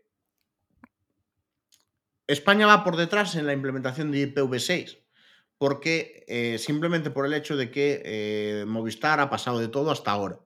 ¿Vale? Claro, Movistar estamos en una cuota de mercado bastante alta, que además está O2, que, que- que tiene otra cuota de mercado bastante buena, y además está todo el tema de eh, cualquier empresa que dependa un poco de Movistar, tal. bueno, Movistar ha empezado con la implementación de IPv6. Ha empezado hace nada. eh, de hecho, hay un programa beta que están recogiendo usuarios y tal. Si la cagan con esto, pueden montar un pitoste guapísimo. Pero claro, Bueno, es- esperamos que la vamos a cagar y lo dejamos así, Álvaro. No queremos Claro, atraer los es- problemas. si la, nosotros, por ejemplo, como proveedor de hosting, somos, somos compatibles totalmente con IPv6, con IPv6, ¿vale? Totalmente compatibles. Claro, si por cualquier tema de rutas falla la conectividad de eh, Movistar con nosotros, el cliente de Movistar se da cuenta de que, claro, solo falla con algunos proveedores, no con todos. El cliente se da cuenta y llama pensando que se le ha caído el hosting. Y esto nos pasa bastante. Pero no solo con Movistar, nos pasa con Yoigo, nos pasa con, con Orange, nos pasa con, con Vodafone, nos pasa con mucha gente. O sea, que, que realmente el cliente llama pensando que sale- se le ha caído el hosting Por eso nosotros también monitorizamos, para que soporte lo sepa, monitorizamos las conexiones contra los distintos proveedores españoles para saber un poco por dónde vienen los tiros y que soporte sepa, pues mira, hay esta incidencia ahí, entonces ya sabemos esto. Pero el cambio de proveedor de hosting a proveedor de infraestructura es un cambio muy brutal. Yo no lo estoy viviendo como tal, es mi socio quien está con el tema, pero es un cambio muy, muy, muy, muy drástico, porque ya te tienes que preocupar por cosas que antes nunca te habías preocupado. ¿Sabes? Sí, no, no, lo entiendo perfectamente. ¿A dónde va Rayola Networks? ¿Cuáles son vuestros objetivos? ¿Qué queréis conseguir? a un, día se puede comprar Rayola Networks, puede entrar en bolsa como lo ha hecho OVH. Eh, ¿Cuál es el futuro de Rayola? A ver, eh, antes de nada, hay aclarar una cosa. Yo recibo muchísimos correos de, compra, ¿vale? Eh, he recibido cartas y hasta me han perseguido por la calle, ¿vale? Eh, ahora menos porque al que yo soy un tío muy impulsivo y al que me toca un poco los huevos lo amenazo bien amenazado, ¿sabes? O sea, le, pongo las cosas donde tal. Sí, pero, no vas a amenazar compradores, eso es una buena noticia, Álvaro. No, no, yo amenazo compradores porque me han llegado a acosar. O sea, me han llegado a acosar, literalmente gente a comisión me ha llegado a acosar. Eh, de hecho, un tío dijo, es la primera vez que me amenazan con matarme cuando estoy ofreciendo dinero. ¿Sabes? O sea, pero es que volvemos a lo mismo. Nosotros no queremos vendernos. Y el día que, el día que queramos vendernos, eh, sabemos a dónde ir. Y el día que queramos inversión, sabemos a dónde ir. Nosotros no queremos. Y yo, yo, es algo que digo. A mí no me mola mucho los comerciales a puerta fría, porque yo el día que necesito algo, yo sé a dónde ir, sé ir a comprar. Pero no, no, eh, el tema de entrar a puerta fría de esa forma a mí no me mola. Y nosotros no planeamos vendernos. Básicamente porque hay un factor muy importante y es que eh, yo, al menos de mi punto de vista, si a mí me compran, yo me tengo que ir a trabajar dos años para una empresa. Y yo, te repito lo de antes, yo juré que no iba a volver a tener otro jefe en mi puta vida. ¿Sabes? Entonces, es un tema muy complicado en ese sentido. ¿Este proyecto lo habéis financiado a, pulmones o tenéis a pulmón? A pulmón. A pulmón. Ah, se dice a pulmón. Sí, eh, ah, eh, bootstrapping. Es que, sí, bootstrapping, cuando lo Vale. Y, y es rentable, ¿no? Es rentable, sí. Es rentable, sí que es cierto que, bueno, ahora mismo a nivel inversión estamos haciendo una inversión que no sabemos aún, tenemos previsiones, pero claro, eh, no estamos contando con el crecimiento, porque el hecho de movernos a España nos está dando bastante, a la gente le interesa y tal el hecho de montar infraestructura propia en España, todo tal. Entonces, eh, también es verdad que estamos moviéndonos más que nunca en general. Entonces, no estamos teniendo en cuenta el crecimiento, las nuevas vías de negocio que nos supone, pero contamos una inversión entre 2 y 4 millones de euros eh, para, esto. Entonces, sí que es cierto pues que ahora estamos financiándonos a pulmón con, beneficios que damos, pero, eh, pero bueno, somos rentables y somos totalmente solventes, digamos, y volvemos, nos tenemos inversores. La empresa es nuestra, ¿sabes? Somos dos socios. Em, después, aparte de esto, yo soy una persona que, a mí no me mola. Si yo tuviera inversores, si yo la cagar, me sentiría muy mal. O sea, muy mal. Entonces, yo me gusta jugar mucho con lo mío. Entiendo. ¿Y hay un modelo que te inspira? ¿Estás mirando en el mercado eh, modelos de empresas o un modelo en el hosting de empresas que dices, ah, me gustaría llegar hasta lo que están haciendo ellos, que están por delante de nosotros? Mm, pues mira, es que no me mola, te explico el problema. Yo soy una persona que yo he sido empleado antes, ¿vale? Eh, no tengo mentalidad de tiburón, no soy buen comercial y soy totalmente transparente. Yo puedo decir hoy aquí, yo qué sé, eh, pues como el otro día en Badajoz, que dije, eh, ¿y si me cago en el escenario, qué? O sea, yo soy totalmente sincero. El único tema es que a mí lo que no me mola del resto de empresas del sector es el trato a los empleados, por ejemplo. No me mola nada, porque, joder, a mí alguien muy cercano a la competencia me dijeron, estos tienen granjas de búlgaros. ¿Sabes? Granjas, ya la palabra granja. ¿Sabes? Entonces, eh, o me decían, no, es que Bluehost tiene eh, granjas de indios. Claro, esto tócate los huevos, ¿sabes? Entonces, sí que es cierto que, por ejemplo, eh, nosotros somos una empresa que, pese a que somos unos cuantos, somos totalmente familiar. Y por eso yo no, no me suele molar mucho la. Mm, mirar mucho la competencia en ese sentido. O sea, los grandes, no- quieres decir que los, grandes, tienen, no me están, gusta su, su modelo. Su modelo de. es más joder, tío, industrial, es lo que quieres si, decir. si tú facturas, paga bien. ¿Sabes lo que te quiero decir? Si tú Ujú. facturas, paga bien. Claro, los inversores quieren cobrar. Ya, muy bien, me parece genial. Yo también quiero cobrar, que soy un inversor de mi empresa y estoy aquí, ¿sabes? O sea, pero Sí. bueno, porque no podría. Es interesante lo que acabas de decir porque tenéis vosotros como cualquier empresa tecnológica dos retos, ¿no? Que es cómo desarrollas una cultura empresarial distinta de, de- de esos competidores muy grandes, ¿no? Y cómo captas Sí. talento. Claro, a ver, nosotros más que nada no solo peleamos con las empresas de hosting, porque peleamos también con las consultoras y demás, en muchos Ujú. terrenos, depende del puesto. Pero eh, además, a ver, a mí, por ejemplo, el, el modelo de negocio de VP Engine me encanta, ¿sabes? Pero Sí. se vendieron a un grupo. Yo es que no entiendo el tema de venderse a un grupo, ¿sabes? O sea, cuando llevas cuatro años en el sector, ese es el tema. Igual, volvemos a lo mismo. Si yo llevo 20 años en esto, estoy quemado, pero quemado como la, la pipa de un indio, pues igual digo, mira, voy a vender y que le den por culo a todo. ¿Sabes? Vendo por menos, yo no me voy con la empresa y ya está. ¿Y nunca te ha pasado esto de pensar? Mm, he pensado alguna vez, hace muchos años, en irme, pero no en vender, en irme vale, directamente. vale. ¿sabes? Es, es, la- el tema era cómo desarrollas, cuál es la cultura empresarial, vamos a decir, cómo lo definirías de Rayola y, y cómo, y, y cómo de difícil es captar talento y, y retenerlo. A ver, mira, nosotros en Rayola tenemos un problema. Que, ex- que exigimos mucho, pero no te exijo en horas. En horas nosotros pagamos las horas extra. Exigimos que, sea, que la gente sea como un reloj suizo. No te voy a decir como un robot, porque suena muy mal y nosotros esquivamos todo lo que tenga que ver con un robot. De hecho, chatbots y todo eso a nosotros no nos gustan. Pero queremos que sea como un reloj suizo. ¿Qué quiere decir esto? Que fallos lo puede tener todo el mundo, pero fallos continuados no. O estar, en otro, estar trabajando y pensando en otra cosa y tal, porque estás trabajando con datos críticos de clientes. Entonces, eh, yo por ejemplo hoy, a ver, eh, los errores tenemos todos. Yo hoy estaba reservando un coche de alquiler en, en Barcelona para ir a un evento a Girona que tengo el mes que viene y me equivoqué y lo reservé en Alicante. ¿Sabes? O sea, problemas lo tenemos todos, ¿vale? Pero eh, a donde quiero llegar es que nuestra cultura empresarial, yo siempre lo explico de la siguiente forma. Nosotros vamos a congresos y no solo voy yo, va gente de, de Rayola. Cuando tú estás, no estás contento trabajando, es muy difícil mostrar que sí, porque es forzado. Entonces nosotros intentamos, eh, y siempre muestro la misma foto dos compañeras mías con un cartel que pone Álvaro, súbeme el sueldo. Eh, tratamos de que, bueno, lo primero es que nosotros, mi socio y yo, tratamos a los empleados como uno más, ¿vale? O sea, yo tengo un tema que yo cuando, bueno, yo en mi día a día no bebo alcohol, pero después cuando me voy a congreso bebo y hago que ellos beban. O sea, bueno, ah, no los obligo, pero sabes lo que te quiero decir, que para mí son uno más. Yo me muevo bien, sí que es cierto que yo pido cosas y me las hacen y ya está.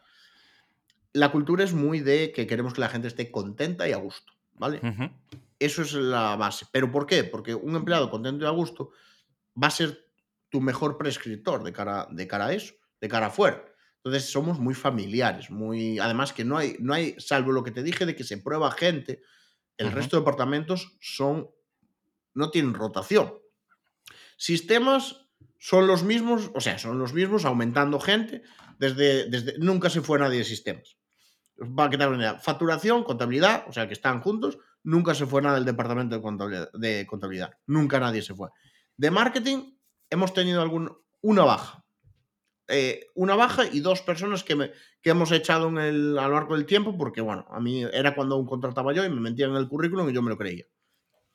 Pero no hay, no hay casi rotación, o sea, la gente se añade gente, pero no se echa gente, ni se va gente, ni nada, ¿sabes?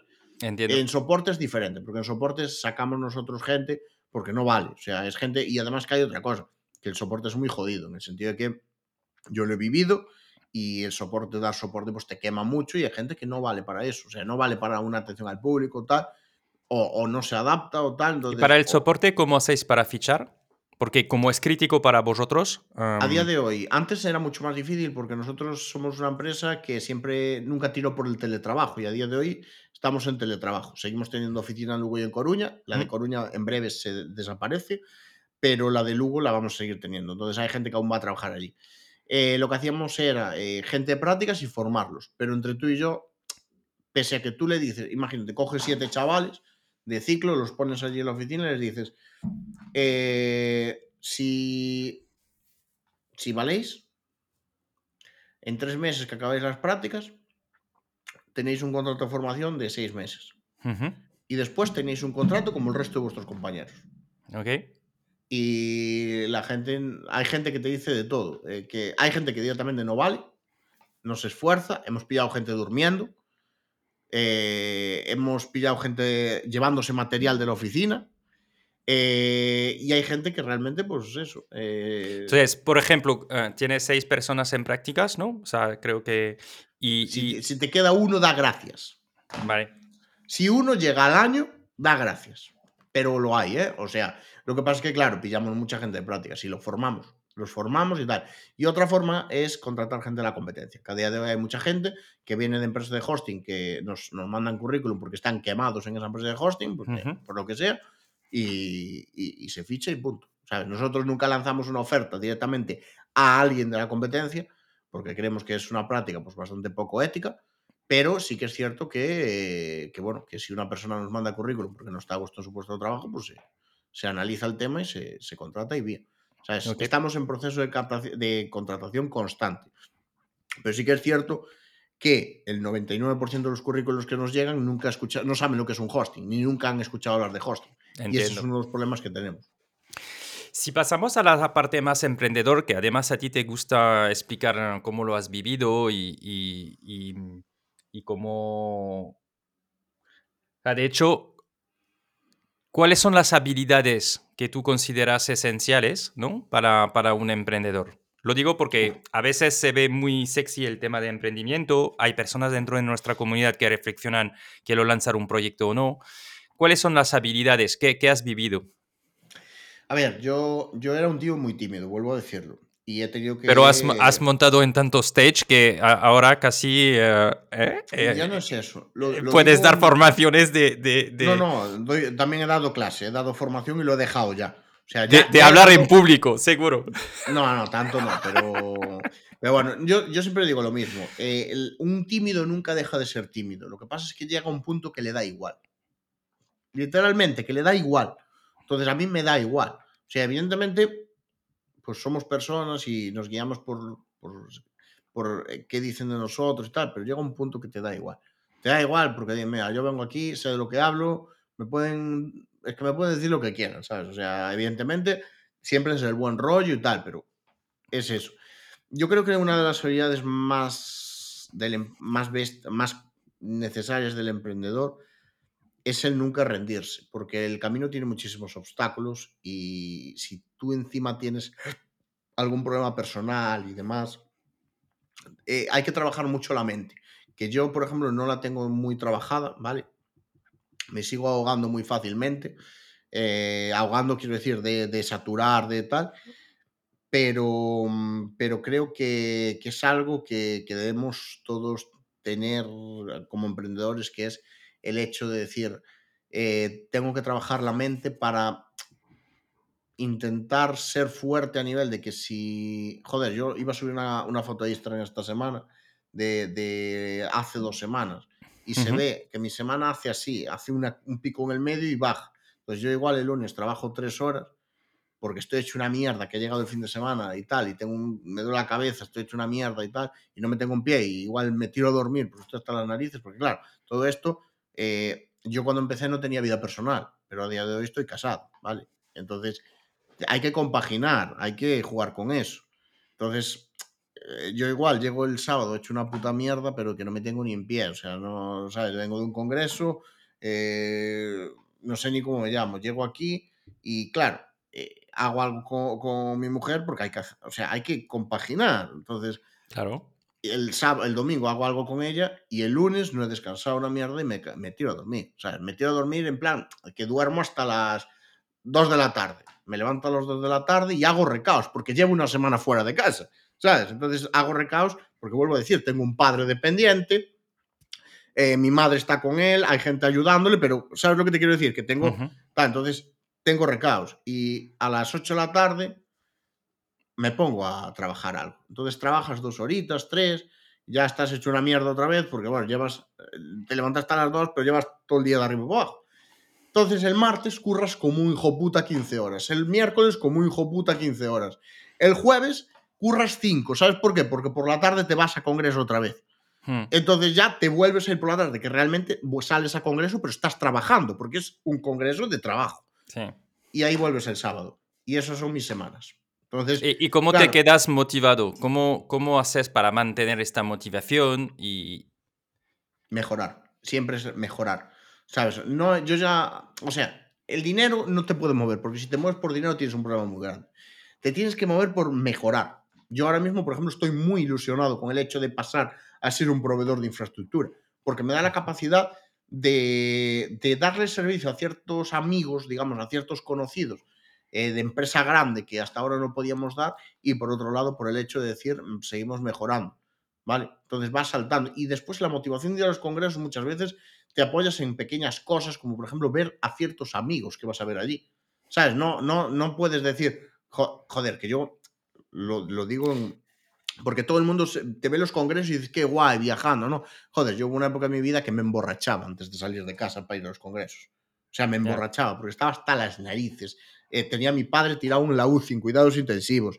Eh, mi madre allí, la familia dándome por todos lados. O sea, yo me emborrachaba. Entonces, claro, la gente te ve y dice, qué guay, ¿no? Tal. eh, Joder, yo lloraba antes de subir. Yo me acuerdo un Claro. evento en, en, en, en Barcelona en el año 2018 que yo estaba en el backstage y me caían lágrimas, tío. Me caían lágrimas e intentaba, joder, dije, tengo cuatro minutos antes de entrar, tengo que sacarme las lágrimas porque estoy jodido y no me pueden dar en el escenario, ¿sabes? Porque esto ya es otro nivel. Entonces, claro, todo eso la gente no lo ve, la gente va, qué guay, mis cojones, qué guay, ¿sabes? O sea, no quiero estar allí. Hay, mira, de ponentes, ¿Cómo- y, y- y cómo lo has trabajado esto? Siguiendo lo que te ha... Mira, a ver, te curtes, te curtes. Esto es como. Es como. A ver, nunca. Lo que quiero decir es. eh, mira, yo, yo cuando. Yo fui a coach. O sea, yo, yo estuve con varios coaches y tal. De hecho, estuve con, vamos a decir, dos, dos que me ayudaron más. La primera era una chica que ya no se dedica al coaching, que era coach de ejecutivos. Y, y me dijo que, mm, bueno, me, me- una serie de dinámicas y una cosa que me dijo es que eh, eh, no era único, ¿vale? Y me dijo, tengo un cliente ahora mismo que acaba de vender su empresa por 100 millones de euros y no sabe qué hacer con su vida, ¿sabes? Entonces me dijo, el problema que tenéis todos, que empezáis muy jóvenes no tenéis ningún tipo de inteligencia emocional ni ningún tipo de control de nada, os viene todo bum, bum, bum, bum, bum, bum, y de repente un día, por cualquier clic, os desinfláis. Y ya está. A partir, a partir de ahí viene el problema. Entonces, yo ahí, bueno, pasé por ella después pasé por un amigo mío que es Benji Hidalgo, que es muy buen amigo mío y que es coach también, se dedica a otras cosas, pero eh, bueno, se ha dedicado a eso. Y fue quien me dio la- el toque así, el paz. Entonces, yo en, dos- en 2018, después de estar nueve meses de congresos con 70 escenarios eh, por ahí bailando, exploté, implosioné, no exploté, implosioné para adentro.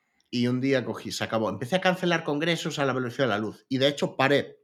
No paré, pero cancelé casi todo de, 2000 de, de verano de 2018 a principios de 2019. Y ahí fue cuando yo empecé a vivir, a respirar. Ahí fue cuando realmente pues, me eché novia. Ahí fue cuando realmente el, no, el hecho de echarse novia fue cuando yo le di la oportunidad a algo en mi vida aparte de trabajar. Esa fue la gracia. Entonces, fue un poco la historia de, de- de eso, que el emprendimiento se ve muy bien, pero hay ciertas heridas del tiempo que no, no se van. O sea, eso te queda ahí. Entonces, tú lo puedes, te puedes, te endureces. O sea, te endureces y, y punto. O sea, yo ahora mismo eh, me voy a un congreso, evidentemente, vuelvo a decirlo, no soy el tío más feliz del mundo. bien, O sea, voy por la gente que voy a ver, pero a mí me Mm. tiro de un pie. O sea, ir. Aquí, después hay un tema del escenario. Mira, yo te pongo un ejemplo. Miguel Florido, por ejemplo, le encantan los escenarios. ¿Vale? Es un tío que le mola hablar en público. Luis Villanueva es como yo. Lo hacemos porque es nuestro puto trabajo. Ujú. Pero, evidentemente, preferiríamos estar en nuestra puta casa tirados en la piscina. ¿Sabes lo que te quiero decir? Pero es nuestro Sí. puto trabajo. ¿Sabes? No quiere decir que no lo hagamos contentos. Pero, a ver, si a ti te dan a elegir entre trabajar y estar tirado en una piscina y te van a pagar igual, Porque hay que, hay que recordar que somos nuestros propios jefes, que vamos a cobrar igual. ¿Sabes? Entonces, si a ti te, entonces es afán de mejorar, afán de, de conseguir, de, o sea, de, de, subir escalón, supongo. Sí, parece ser que es algo que tienes desde joven, ¿no? De ser el mejor en, en tu tema, de, de, ver, de ver que las otras personas al final, cuando sales fuera, ves que tienes un nivel que quizás no tenían y que esto te empuja, tienes un motor ahí de querer ser... Uh, es ambición, competición. Ambición, competición. sí. Llámalo como quieras. Y a una, persona, a una persona que te diría, yo quiero ser emprendedor, Analízalo bien. ¿Qué le dirías? Yo, le diría que lo analice bien. Mm, sí que es cierto que yo animo a todo el mundo a, emprender, pero siempre teniendo en cuenta lo que hay por detrás. Evidentemente, el, eh, lo que hablábamos antes de empezar el podcast, eh, el emprendedor de yate mm, es la excepción. Y ahí yo normalmente siempre me gusta mirar por detrás, porque he visto emprendedores de yate que cuando pido sus cuentas están pufados hasta las trampas. O sea, pufados, vamos, que todo es del banco. O sea, que no es malo que todo sea del banco, vuelvo a decirlo, pero sí que es cierto que, que no tiene puto sentido. O sea, que en el sentido de que eh, un poco de cordura en esto, joder, un poco de cordura con el tema de, de, enseñar. Entonces hay muchas cosas que yo, por ejemplo, a mí me parece un tío en un yate sacándose la foto y tal, vale, hostia, lo has conseguido de puta madre. Pero después que me digas, no ocurre una mierda, pues ya es, estás vendiendo una imagen que que igual, que aquí viene el tema. El tío no dice, no curro una mierda, pero no dice, no he currado una mierda, porque normalmente igual vendes tu empresa por, como el otro, con 100 millones de euros, estás todo pancho y te compras un yate y dices, ahora no curro una mierda. Pero claro, has tenido que currar. Entonces se trata de vender la imagen, la imagen real. ¿Sabes? Yo te puedo decir que he currado 18 horas al día, 7 días a la semana, pero a día de hoy no lo hago. ¿Y durante, durante cuánto tiempo hiciste esto? Pues casi, pues mira, casi dos años. a día de hoy, a día de hoy, pues curro unas 60 horas semanales aproximadamente. Todavía que, que, que, es, que es mucho. Sí, a ver, ¿sabes qué pasa? Que mi socio y yo tenemos, aparte de Rayola, tenemos otros negocios, no solo nos dedicamos a esto, y evidentemente eh, yo soy consultor WordPress, llevo ciertos clientes más premium de forma eh, personal, entonces las horas son las que son. Sigo escribiendo en el blog de Rayola porque me encanta y nunca dejaré de escribir en blogs. Entonces, hay X cosas que eh, sigo haciendo, pero en muchos casos porque me gusta. Yo, si no tuviera congresos, pues viviría, trabajaría 30 horas a la semana. Pero claro, tengo congresos. Entonces, claro, no puedo trabajar 30 horas a la semana. Entonces, se trata de que no, o sea, ya no ocurre lo que curraba, pero al mismo tiempo tampoco lo suelto en plan, no estoy en un yate tocándome la polla. El día que, si vendo mi empresa un día, algún día, pues ese día sí que podré estar en el yate, pero por ahora no. entiendo, entiendo. ¿Y mm, de qué tipo eres? O sea, yo, yo veo que hay como dos tipos de emprendedoras o emprendedores, ¿no? Los que duermen bien por la noche, pase lo que pase, y los que no, que se despiertan. Yo era del primero, ahora soy el segundo. O sea, yo primero antes no dormía bien, a día de hoy duermo, duermo tranquilo y es más, estoy teniendo unos hábitos que llego a la noche. yo antes era un tío nocturno, de hecho esta noche he currado hasta las 4 de la mañana. Eh, esto es la excepción, ¿vale? Esto es la, totalmente la excepción. Eh, yo antes curraba todos los días hasta las 4 de la mañana. De hecho, era un tío de, de, noche. Yo me levantaba a las 12, pero me acostaba a las 4, todos los días. Ahora mismo estoy tomando mucho mm, la, historia de que igual a las 12 de la noche ya digo, mira, ya he hecho suficiente, estoy hasta las narices, me voy a la puta cama. Además, mi, mujer también se va a la cama a las 12, que me voy a la cama, dejo todo. Mañana será otro puto día. Y duermo con una piedra, ¿sabes? Si no duermo mal es porque el gato me está dando por culo o algo así, pero no por el trabajo, ¿sabes? Y además que hay una cosa que tú lo acabas de ver hace un momento, cuando empezamos, eh, tomé la decisión hace mucho tiempo de tener el móvil en modo no molestar sea, tengo el móvil en, modo no molestar y mi, solo me llegan las llamadas de mi socio, de mi mujer y de mi madre. ¿Sabes? ¿Por qué? Pues porque recibo unas 30, 40 llamadas eh, diarias. Entonces, claro, ¿qué cojones me voy a poner a, tal? Tengo otro móvil, pero al final te rompe ese... O sea, si tú... Si... Es que hay cosas como, por ejemplo, el miércoles pasa, todo el mundo encima de mí tío, mañana me voy de viaje a las 9 de la mañana, tengo que sacar cosas hoy adelante porque si no, mi trabajo no lo vas a hacer tú. Entonces, Claro, claro. son cosas que al final coges y, no, ¿y por qué no? ¿Por qué tienes el móvil en tal? Porque no puedo, porque es que si no, me agobio yo solo. Entonces, gran parte de mi zen, yo esto hace dos años, Ujú. sería completamente, o sea, no me lo hubiera planteado en la vida, en la pandemia. Esto que estoy haciendo ahora del móvil en modo no molestar, no me lo hubiera, yo era el tío más servicial, y soy el tío más servicial del mundo. Pues que si, si no me lo pongo no molestar, no saco mi trabajo. Bueno, Y es si que no- con todos los, con todos eh, esos eventos a donde es, eh, vas, debes tener una red de, de contactos tremendos, ¿no? Un networking tremendo también que esto yo me- debe yo me- favorecer. yo me preocupo mucho por la gente, pero coño, si tienes que, si vamos a hablar de, de la vida, no te preocupes, a las 10 de la noche te llamo y hablamos de la vida. Pero si vas a, a- o sea, preguntarme, hablar un poco de nuestras vidas y tal, pero si vas a pedirme algo, me lo dejas en WhatsApp y ya lo gestionaré cuando pueda, Sí. ¿sabes? Entonces, se basa un poco en eso. Yo creo, yo era de los que pensaba, y sigo pensando, que se pierde mucho tiempo con llamadas, que se pierde mucho tiempo. Hay gente que me dice, para patrocinar un evento, me dice que, que una, una videocall. Digo, pero ti, entonces te tengo que cobrar yo a ti de primeras. ¿Sabes? O sea, ¿por qué? Porque nos entran 30, 40 dossiers mensuales. A veces hay, hay puntos del mes donde empiezan a organizarse eventos y contamos 100 dossiers, 100 dossiers de patrocinio al mes. Entonces, claro, al final, si tienes, bueno, hay cosas, hay alguno que ya ni lo abro, evidentemente, pero yo soy de mirar la última página. La última página pone lo que te incluye los precios, lo demás me la come. ¿Sabes?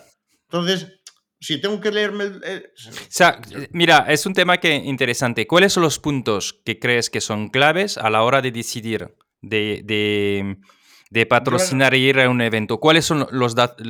¿Cómo tomas tú te- tu decisión? Yo la mayoría de las veces eh, lo tomo en menos de 60 segundos y es algo que llevo tiempo diciendo. ¿Por qué? Porque si el evento es la primera edición, no es la primera edición, pues ya te basas un poco en ediciones anteriores, ¿vale? ¿Sí? Entonces ¿Pero en qué te basas? ¿A audiencia? Um, Claro, audiencia, ciudad, ¿vale? Ciudad sí que cuenta muchísimo. O ¿Por sea, qué? ciudad o lugar. eh, Sí. Dime. ¿No? ¿Por qué? ¿Por qué ciudad? Porque, pues mira, por ejemplo, porque Barcelona es una plaza muy jodida para, para eventos de marketing. Yo he tenido malas experiencias y buenas experiencias, mitad de mitad. Sevilla es una plaza muy jodida, por ejemplo. Eh, es muy jodida Sevilla. Eh, Madrid está muy guay para eventos, por ejemplo. Eh, yo qué sé. ¿Qué significa esta jodida versus esta muy guay? Jodida ¿Cuál- es ¿Cuáles de son? Que, de que tú como... Galicia es muy jodido, por ejemplo. Tú como organizador haces una convocatoria y tienes que ir a por la gente a su puta casa para meterla en el evento. Ah, vale. O ¿sabes? sea, un tema de, No- de- de de no- lo que llamamos de no-show y, y de asistencia, ¿no? Que De la- las de personas son- asistencia. sí. Entonces, claro, yo he vivido eventos muy buenos, como el de Inbound Leaders y tal, en, en Barcelona, pero también evento, Emigrar y Emprender, que es un evento que se hacía mucho en Madrid, se hacía siempre en Madrid. Este año, el anterior, bueno, se movió a Barcelona y un fiasco total. Y ahora nos fuimos a, o sea, se fueron a Madrid otra vez y nosotros con ellos, claro. Porque Madrid fue la hostia. O sea, Vale. la hostia de gente que molaba, que, que- o sea, que, que estaba receptiva y tal, y llegabas al otro lado y, y- y era un despiporre. Entonces juegas mucho con la ciudad. eh, juegas, claro. ¿Cuáles son las ver, mejores ciudades entonces? ¿Has dicho Madrid para, Mira, para la eh, asistencia en eventos? El sur, Sí. el sur de España está muy bien. eh, todo lo que es Levante, eh, Valencia, Alicante, todo esto, sobre todo Valencia, Alicante. Badajoz, flipas, o sea, yo quedé alucinado todas las veces que he ido. Y después, un poquito el norte, rondando Bilbao, Bilbao, San Sebastián, tal. Y después en España nada más. Vale. o sea- ¿Y los otros factores entonces que, que tomas como Después decisión? está eh, de cuánto es el evento, o sea, cuánto tiempo, si, hay si me dan ponencia o no hay ponencia, si se puede montar stand, Tú prefieres tener ponencia, ¿no? Entiendo. si puedo ir, sí, Sí. ¿sabes? Y depende, ahora mismo ya no voy a todos los eventos, porque he pasado algún mal trago eh, de ponencias en eventos donde yo no encajaba ni con cola. Eso el otro día unas chicas me decían, evento todo de mujeres. Eh, no, pero queremos que vengas tú a dar una ponencia. Joder, tío, ¿qué coño voy a dar yo una ponencia en un evento de mujeres, coño? O sea, me siento totalmente fuera de lugar. Pero te- sea, entiendo que hay alguien más o de, sea, de- de tu equipo que va a, no, a ponencias también. No, ¿o a ponencias no, solo voy yo. No, porque nadie, nadie quiere hablar en público, todo el mundo se caga, lo han probado, ¿eh? hubo gente que probó en bajada del escenario y me decía, la primera y la última puñetera vez en mi vida. Entonces, claro, a ver, Es un tema complicado. Vale, o sea, ¿qué prefieres que si hay ponencia y qué puedes decir prefieres? ¿Hay algo más en la toma de decisión de un evento? Eh, sí, está el tema de, de, si se puede meter merchant y qué merchant se puede meter. Eh, si se puede montar stand y dónde se puede poner. Siempre, porque nosotros ya tenemos eso muy estudiado. Y al final todo. ¿Estudiado qué significa? Que cuando tienes un stand hay mucho más impacto. No, que ya sabemos dónde poner el stand para que tenga impacto. Ah, hasta el, donde hay que posicionar el stand. Sí. Tienes datos ahí. Eh, ¿Y qué merchan hay que poner para... para, para bueno, contanos, contanos, ¿qué, hay, qué, qué merchandising hay que poner? Eh, no es que, o sea, el merchant, por ejemplo, a ver, yo es que de esto sí que no quiero hablar de más, porque es algo que hemos hecho mucho. Ah, una cosa, una cosa, una cosa. Pues mira, nosotros en la, la, bolsa, siempre y cuando nos dejen poner la bolsa, ponemos la bolsa. Okay. Entonces se juega mucho con esto. Eh, la bolsa donde va el resto todo, porque es algo que la gente ve o sí. Hay, ah, joder, hay, hay cosas, o sea, ve sí o sí, es que hay cosas que la gente, hay veces que la gente no abre las bolsas, pero por lo menos ve la bolsa. Entonces, juegas un poco con todo esto. Y claro, yo, si hay una edición anterior del evento que ha sido, aunque no hayamos ido, ya tengo info, llamo a gente, pregunto, pero si es una primera edición, te arriesgas un poco. No, nos hemos llevado muchos chascos, ¿eh? O sea, en Sevilla hace poco eh, nos prometieron 400 y había 61. Y aún tuvo cara el tío a decirme que, mm, que qué era lo que me parecía mal. Yo, mira, eh, si me, en el dossier pone 400. El día antes, eh, o sea, el día antes, la semana antes, a mi compañera de logística de eventos, le dices que, que, que, van a ser 150 y llegamos allí y hay 61, pues evidentemente pues me, me puedo enfadar un poco, ¿sabes? Porque el patrocinio fue para 400. Entonces, bueno, ese tío, por ejemplo... Este ¿Te ha pasado de renegociar tus eh, patrocinios una vez que el, el evento ha pasado? Eh, no, y mira, te explico el porqué. Ahora mismo a amigos no les hago firmar nada, pero cuando no son amigos firman contrato. Y he llegado al punto de casi denunciar a alguien y que me devuelva la mitad del dinero. Eso sí. ¿Sabes? Pero tampoco me interesa, como, como no quiero quedar mal con nadie. Simplemente el año que viene no vuelvo y ya está. Vale, entiendo. ¿Sabes? Eh, este tío, por ejemplo, de Sevilla dice que lo va a volver a hacer, pero entre tú y yo, sigue hablando ya que no estamos grabando ni nada, eh, va a ir su puta madre, ¿sabes? Pero no lo digo yo solo, los otros patrocinadores también han dicho lo mismo, que, que va a ir su puta madre. Y los ponentes, a los que ha tratado muy, muy bien, excelentemente bien, eh, también dijo, dijeron que iba a ir Cristo al evento, ¿sabes? Entonces, claro, volvemos a lo mismo. Nosotros, yo no me paro con un dossier, yo veo la última hoja y en base al evento, pues ya tal. Ahora, por ejemplo, los próximos dos meses tenemos muchísimos eventos nuevos. De hecho, yo solo, estoy, solo voy a ir a eventos nuevos en estos próximos dos meses. ¿Y te concentras en España o vas a eventos fuera también? Eh, te cuento, estamos yendo a Latinoamérica, pero eh, te explico. Eh, nosotros el mes de la pandemia yo iba a Argentina y a Perú. Este mes, eh, eh, o sea, en marzo de 2023 tenía Argentina. El tema es que, bueno, el año pasado iba a ir a Ecuador, pero me quedé en la puerta de embarque. Eso es otro tema. Mm, estamos concentrados en Latinoamérica, pero de hecho vamos a empezar con la expansión internacional otra vez de nuevo, que la paramos por la pandemia porque no nos daba tiempo a más. Pero sí que es cierto que yo ahora mismo en esta primera mitad del año 2023 eh, he rechazado todo lo que tenía en Latinoamérica, que eran dos congresos, porque estoy peleando con temas de salud míos y tal a nivel de, mm, pues mira, por estrés. O sea, no voy a mentir, temas de salud relacionados con el estrés. Eh, yo sí que es cierto que no tengo vicios, no fumo, en casa no bebo, solo vemos los eventos y tal, pero era muy adicto a la Coca-Cola. Y, y me estaban pegando unos serie de calambres musculares y tal, no sabía por qué, dejé la Coca-Cola y me desaparecieron. Y pensé que era por estrés, ¿sabes? Entonces, lo que te quiero decir es que estoy solucionando un poco mi vida, vamos a decirlo así. Entonces, estoy con unos temas, estoy estabilizándome. Entonces, hemos parado esa, ese arranque porque, claro, el tema es que para esa expansión internacional soy el ariete. ¿Y el porcentaje de clientes que tenéis fuera de España? Sobre un 20-25%. Ok. ¿Y, la palanca de crecimiento es también eventos o hay otras, otras palancas para la eh, parte internacional? La primera parte es eventos. La primera parte es eventos porque tú allí ya haces, eh, expandes a partners y demás, que algunos hemos sacado, los viajes que he hecho. Yo me lo paso muy bien en Latinoamérica. O sea, me lo paso muy bien porque me mola, el, o sea, me mola ir, me mola comer, ¿sabes? Soy un tío que me mola mucho comer. Entonces, claro, eh, una cultura diferente, comes cosas diferentes, a mí me vuelve loco.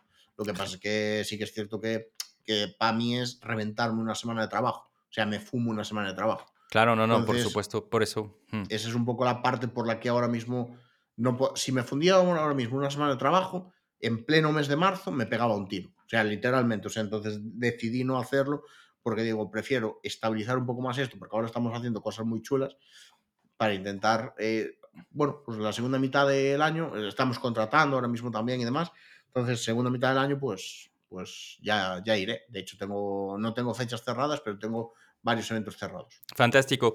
Oye, como estamos llegando al final de, esta conversación, ¿cuál sería el éxito? ¿Cuál es el éxito para ti? Bueno, cada persona tiene un, un, concepto diferente del éxito. Yo durante mucho tiempo pensé que el éxito, como hablábamos antes, era tener un GTR, ¿vale? Eh, hablando es que eso, a mí me encanta mucho el mundo del motor, ¿vale? O sea, mero mucho, mucho y no puedo disfrutarlo por, porque no me da la vida, ¿vale? Pero, eh, a ver, eh, ahora fuera bromas, para mí durante mucho tiempo el éxito era crecer, crecer, crecer, ese reconocimiento de la gente, decir, hostia, qué guay lo ha hecho, tal. Si te digo cuál es el éxito ahora mismo para mí, el éxito es intentar delegar. O sea, ayer me lo, me lo preguntaron en otro podcast, me dijeron, tú, em, una cosa a futuro, dije, delegar. O sea, delegar, yo delego, o sea, he aprendido a delegar cosas, pero no todas, y a mí me mata mucho. O sea, yo mismo muchas veces cuando estoy delegando, hoy a, a las 11 tuve una reunión con una compañera y le estaba pasando una cosa y, lo estoy pasando y, me quedo yo pensando y digo, joder, pero es que esto me lo fusilaba yo en una hora. Pero claro, si te pones una hora de esto, una hora de esto, una hora de esto, una hora de esto, al final no, no vives. Entonces, para mí el éxito es eh, vivir bien. Hay mucha gente que, que, que, para ella el éxito es dinero, pero yo creo que es vivir bien. Eh, hay un dicho que a mí me lo repitieron toda la vida, no, no es, o sea, me gusta estar cubierto, ¿vale? Soy una persona que me mola estar cubierto, que ten, eh, no, no te voy a decir que no me mole correr riesgos, pero me mola tener un margen de seguridad muy amplio, ¿vale? Eh, porque, bueno, eh, nunca se sabe lo que puede pasar en la vida, pero sí que es cierto que em, a nivel de éxito me gusta vivir tranquilo, me gusta mucho, creo que es mi objetivo, a día de hoy no lo he conseguido, eh, he conseguido bajar esas 18 horas, 7 eh, días a la semana, donde yo dormía con el móvil encendido para, si me llamaba un cliente, dar la apariencia de que estaba dando soporte. Pero, mm, pero creo que el éxito realmente es vivir tranquilo, porque, bueno, que el estrés, ahora puedo decir que sé lo que es el estrés muy, muy de cerca, el estrés del que te corre, o sea, del que te pasa la cuenta a la salud, el de verdad, no el de, ay, que, que agobiado estoy. No, no, el de que ya directamente estás jodido, no puedes ni hablar, te pegan dolores, no sabes por dónde y es estrés. Eh, ahora que sé lo que es eso, vivir tranquilo. Es un poco, ese es el éxito. Eh, ganar lo suficiente como para vivir muy bien, pero siempre sin reventarte vivo, o sea, sin, sin estallar por el camino.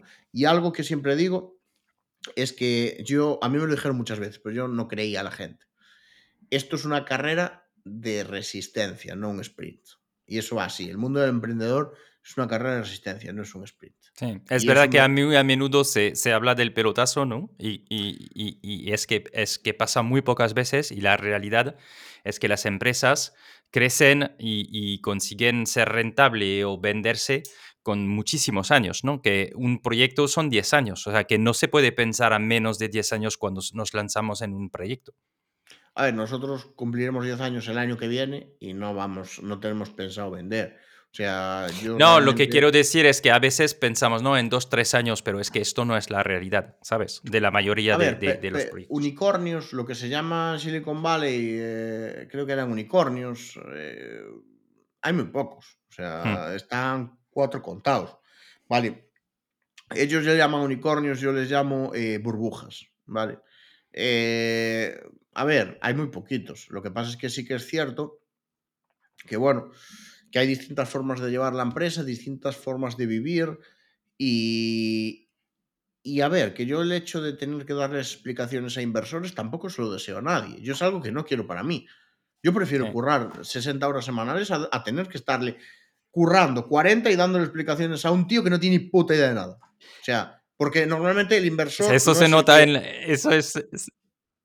Álvaro, no, te preocupes que, se nota en la, eh, eh, en la conversación. No, se, nota mucho esto.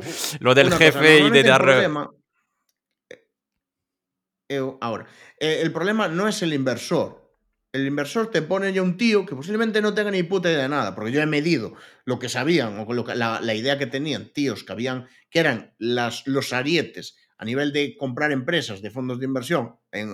antes les daba un poco de margen para que hablaran y tal, y yo me daba cuenta que eran completos inútiles, pero completos. Entonces, claro, eh, tú tienes ese tío metido en la oficina mandando más que tú, joder, pues ya si eso nos tiramos por la ventana. Entonces, claro, prefiero currar 60 horas a la semana y gastar de mi dinero y jugar mi dinero a jugarme el de otro.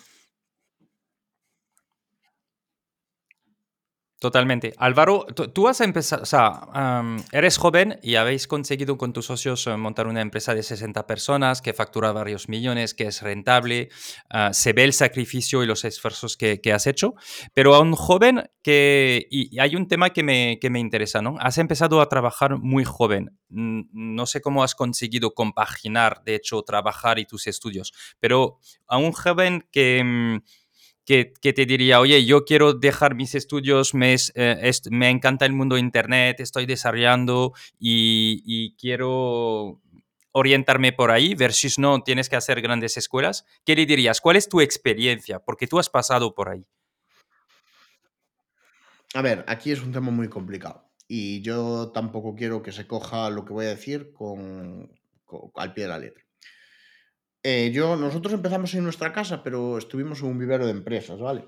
Y al principio me pasaban a la gente por delante, o sea, de institutos y tal, pero mm, después me lo mm. dejaron de pasar, porque yo soy un tío muy sincero.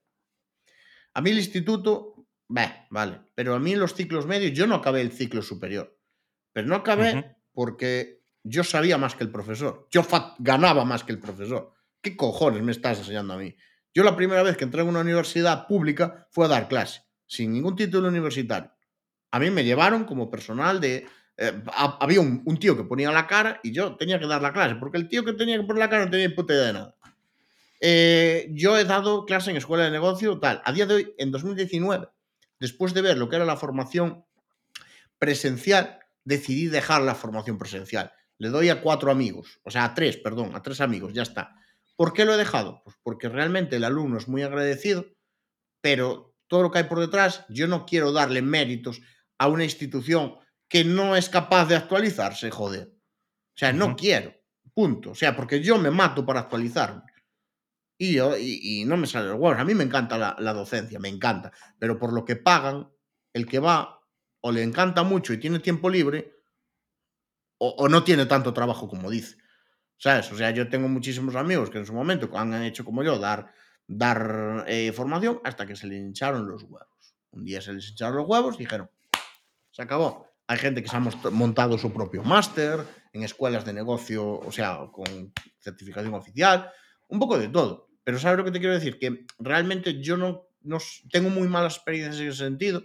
Yo no acabé el ciclo superior y a día de hoy, sinceramente, yo tampoco creo que lo, que lo necesite y te voy a decir por qué. Porque si yo algún día tengo que trabajar para otro, pese a que lo que dije de que tal, si me veo obligado, em, yo confío en mi currículum. Joder, soy un tío con muchos años de experiencia, soy un tío que, que tengo callo en el tema y si viera la cosa muy jodida me pondría por mi lado. O sea, me podría, hmm. o sea, volvería a montar algo y Ya, pero tú, tú, has hecho tu propio máster, ¿no? Has montado una empresa, estás gestionando equipos, conoces a personas de networking, tienes un conocimiento y un valor eh, importante. O sea, em, en realidad tus 10 años aquí han sido tú, cómo te has generado este máster, ¿no? Claro, a ver, yo, ah. yo, hoy, por ejemplo, hace un momento mi socio me mandó un WhatsApp eh, que me ponía eh, una noticia de que la UE en 2035 deja de vender coches eléctricos. O sea, deja de vender coches gasolina y a partir de ahí todo eléctrico. Y claro, para mí es una putada, porque me parecen una tostadoras con ruedas. Entonces, claro, yo me quedé así y dije, 2023, 2035. Y me quedé así y dije, joder, como pasen tan lentos como los 10 años que llevo a, a, punta de cañón, ¿sabes? Eh, hostia, mí, a mí me ha pasado el tiempo muy, muy despacio, a la vez muy rápido, pero muy despacio. O sea, el día a día me pasa muy rápido porque me come el día a día, ¿vale? Pero después yo miro, miro para atrás y digo, joder, tío, es que mm, hace 10 años, joder, tenía 20 años y no había empezado en esto, ¿sabes? Hmm. ¿Sabes lo que te quiero decir? Totalmente. Yo no, yo no diría a nadie que deje los estudios. Yo, mira, nadie se va a herniar por sufrir un poquito, ¿vale? Yo he compaginado los estudios durante tres años. O sea, nadie se va a herniar por trabajar, por, por, por sufrir un poquito. Entonces, joder, si te faltan dos años, pues compagínalo, ¿sabes? Sí. Compagínalo y después pausalo, pausalo, pero, ¿sabes? Perfecto. Pues, Álvaro, ¿dónde la gente te puede contactar? Pues yo sobre todo por LinkedIn, porque el correo me lo filtran, porque ni lo miro. O sea, el correo ahora mismo tengo una pila que ya prefiero no mirar. De hecho, esta mañana le dije a mi compañera, que es la que me filtra el correo cuando no estoy, le dije, mira, coges y me lo pones a... O sea, me, vas contestando a los que estén en espera, en plan de que no me olvido de ellos, pero que, ya, que cuando pueda. Pero, pero bueno, ando estos días un poco más tal porque estoy escribiendo un libro con Anaya. Y, ah, sí. ¿Nos puedes decir algo rápidamente? En un tweet. Es de WordPress. De WordPress. Sí, lo que pasa es que me tienen así, porque yo soy un tío que me mola mucho escribir, pero me encanta y siempre publicaré en blogs. Siempre me encanta. Pero eh, ahora mismo me saca, me cuesta mucho sacar tiempo y claro, para un libro pues es muy diferente. Escribir lo sabes, pero llevo tiempo sin viajar en AVE, entonces voy un poco más retrasado. Fantástico. Así que muchísimas gracias por tu tiempo, que tenemos ganas que nos digas cuándo vas a salir eh, tu, tu, libro. Eh, suerte con escribirlo. A ver si este año. Y, a los que se plantean uh, elegir eh, un hosting, pues eh, ir a ver a Rayola Networks. Y si quieres aprovechar para dar ahora mismo un descuento, que yo no me llevo nada, es simplemente lo puedes hacer. Pues te tengo que pasar el enlace porque no, no tengo nada a mano, ¿sabes? Me pasas algo me pasas un enlace, lo dejamos en las notas y en la descripción del, del, del podcast. Y de nuevo, muchísimas gracias Em, por tu tiempo, Álvaro, y por contarnos con tanta transparencia eh, eh, este crecimiento de Rayora y tu crecimiento personal. Nada, gracias a ti. Espera, espera antes de irte. Has escuchado este episodio de historias de crecimiento hasta el final. Me alegro. Ahora te pido un favor. Compártelo con dos de tus contactos y así me ayudas a alcanzar a más profesionales. Y si te ha gustado, dale inmediatamente 5 estrellas en la plataforma donde le estás escuchando. La verdad es lo que me permite salir mejor en las búsquedas, así que cuento contigo. Y para acabar, tanto si quieres formarte o tu equipo en la metodología de Growth con nuestra escuela growthhackingcourse.io, o si quieres que te acompañemos en tu estrategia digital con nuestra agencia kimun.io, contáctame por LinkedIn y te ayudaremos a crecer tu negocio. Je suis Jean-Noël Saunier. Crecemos juntos.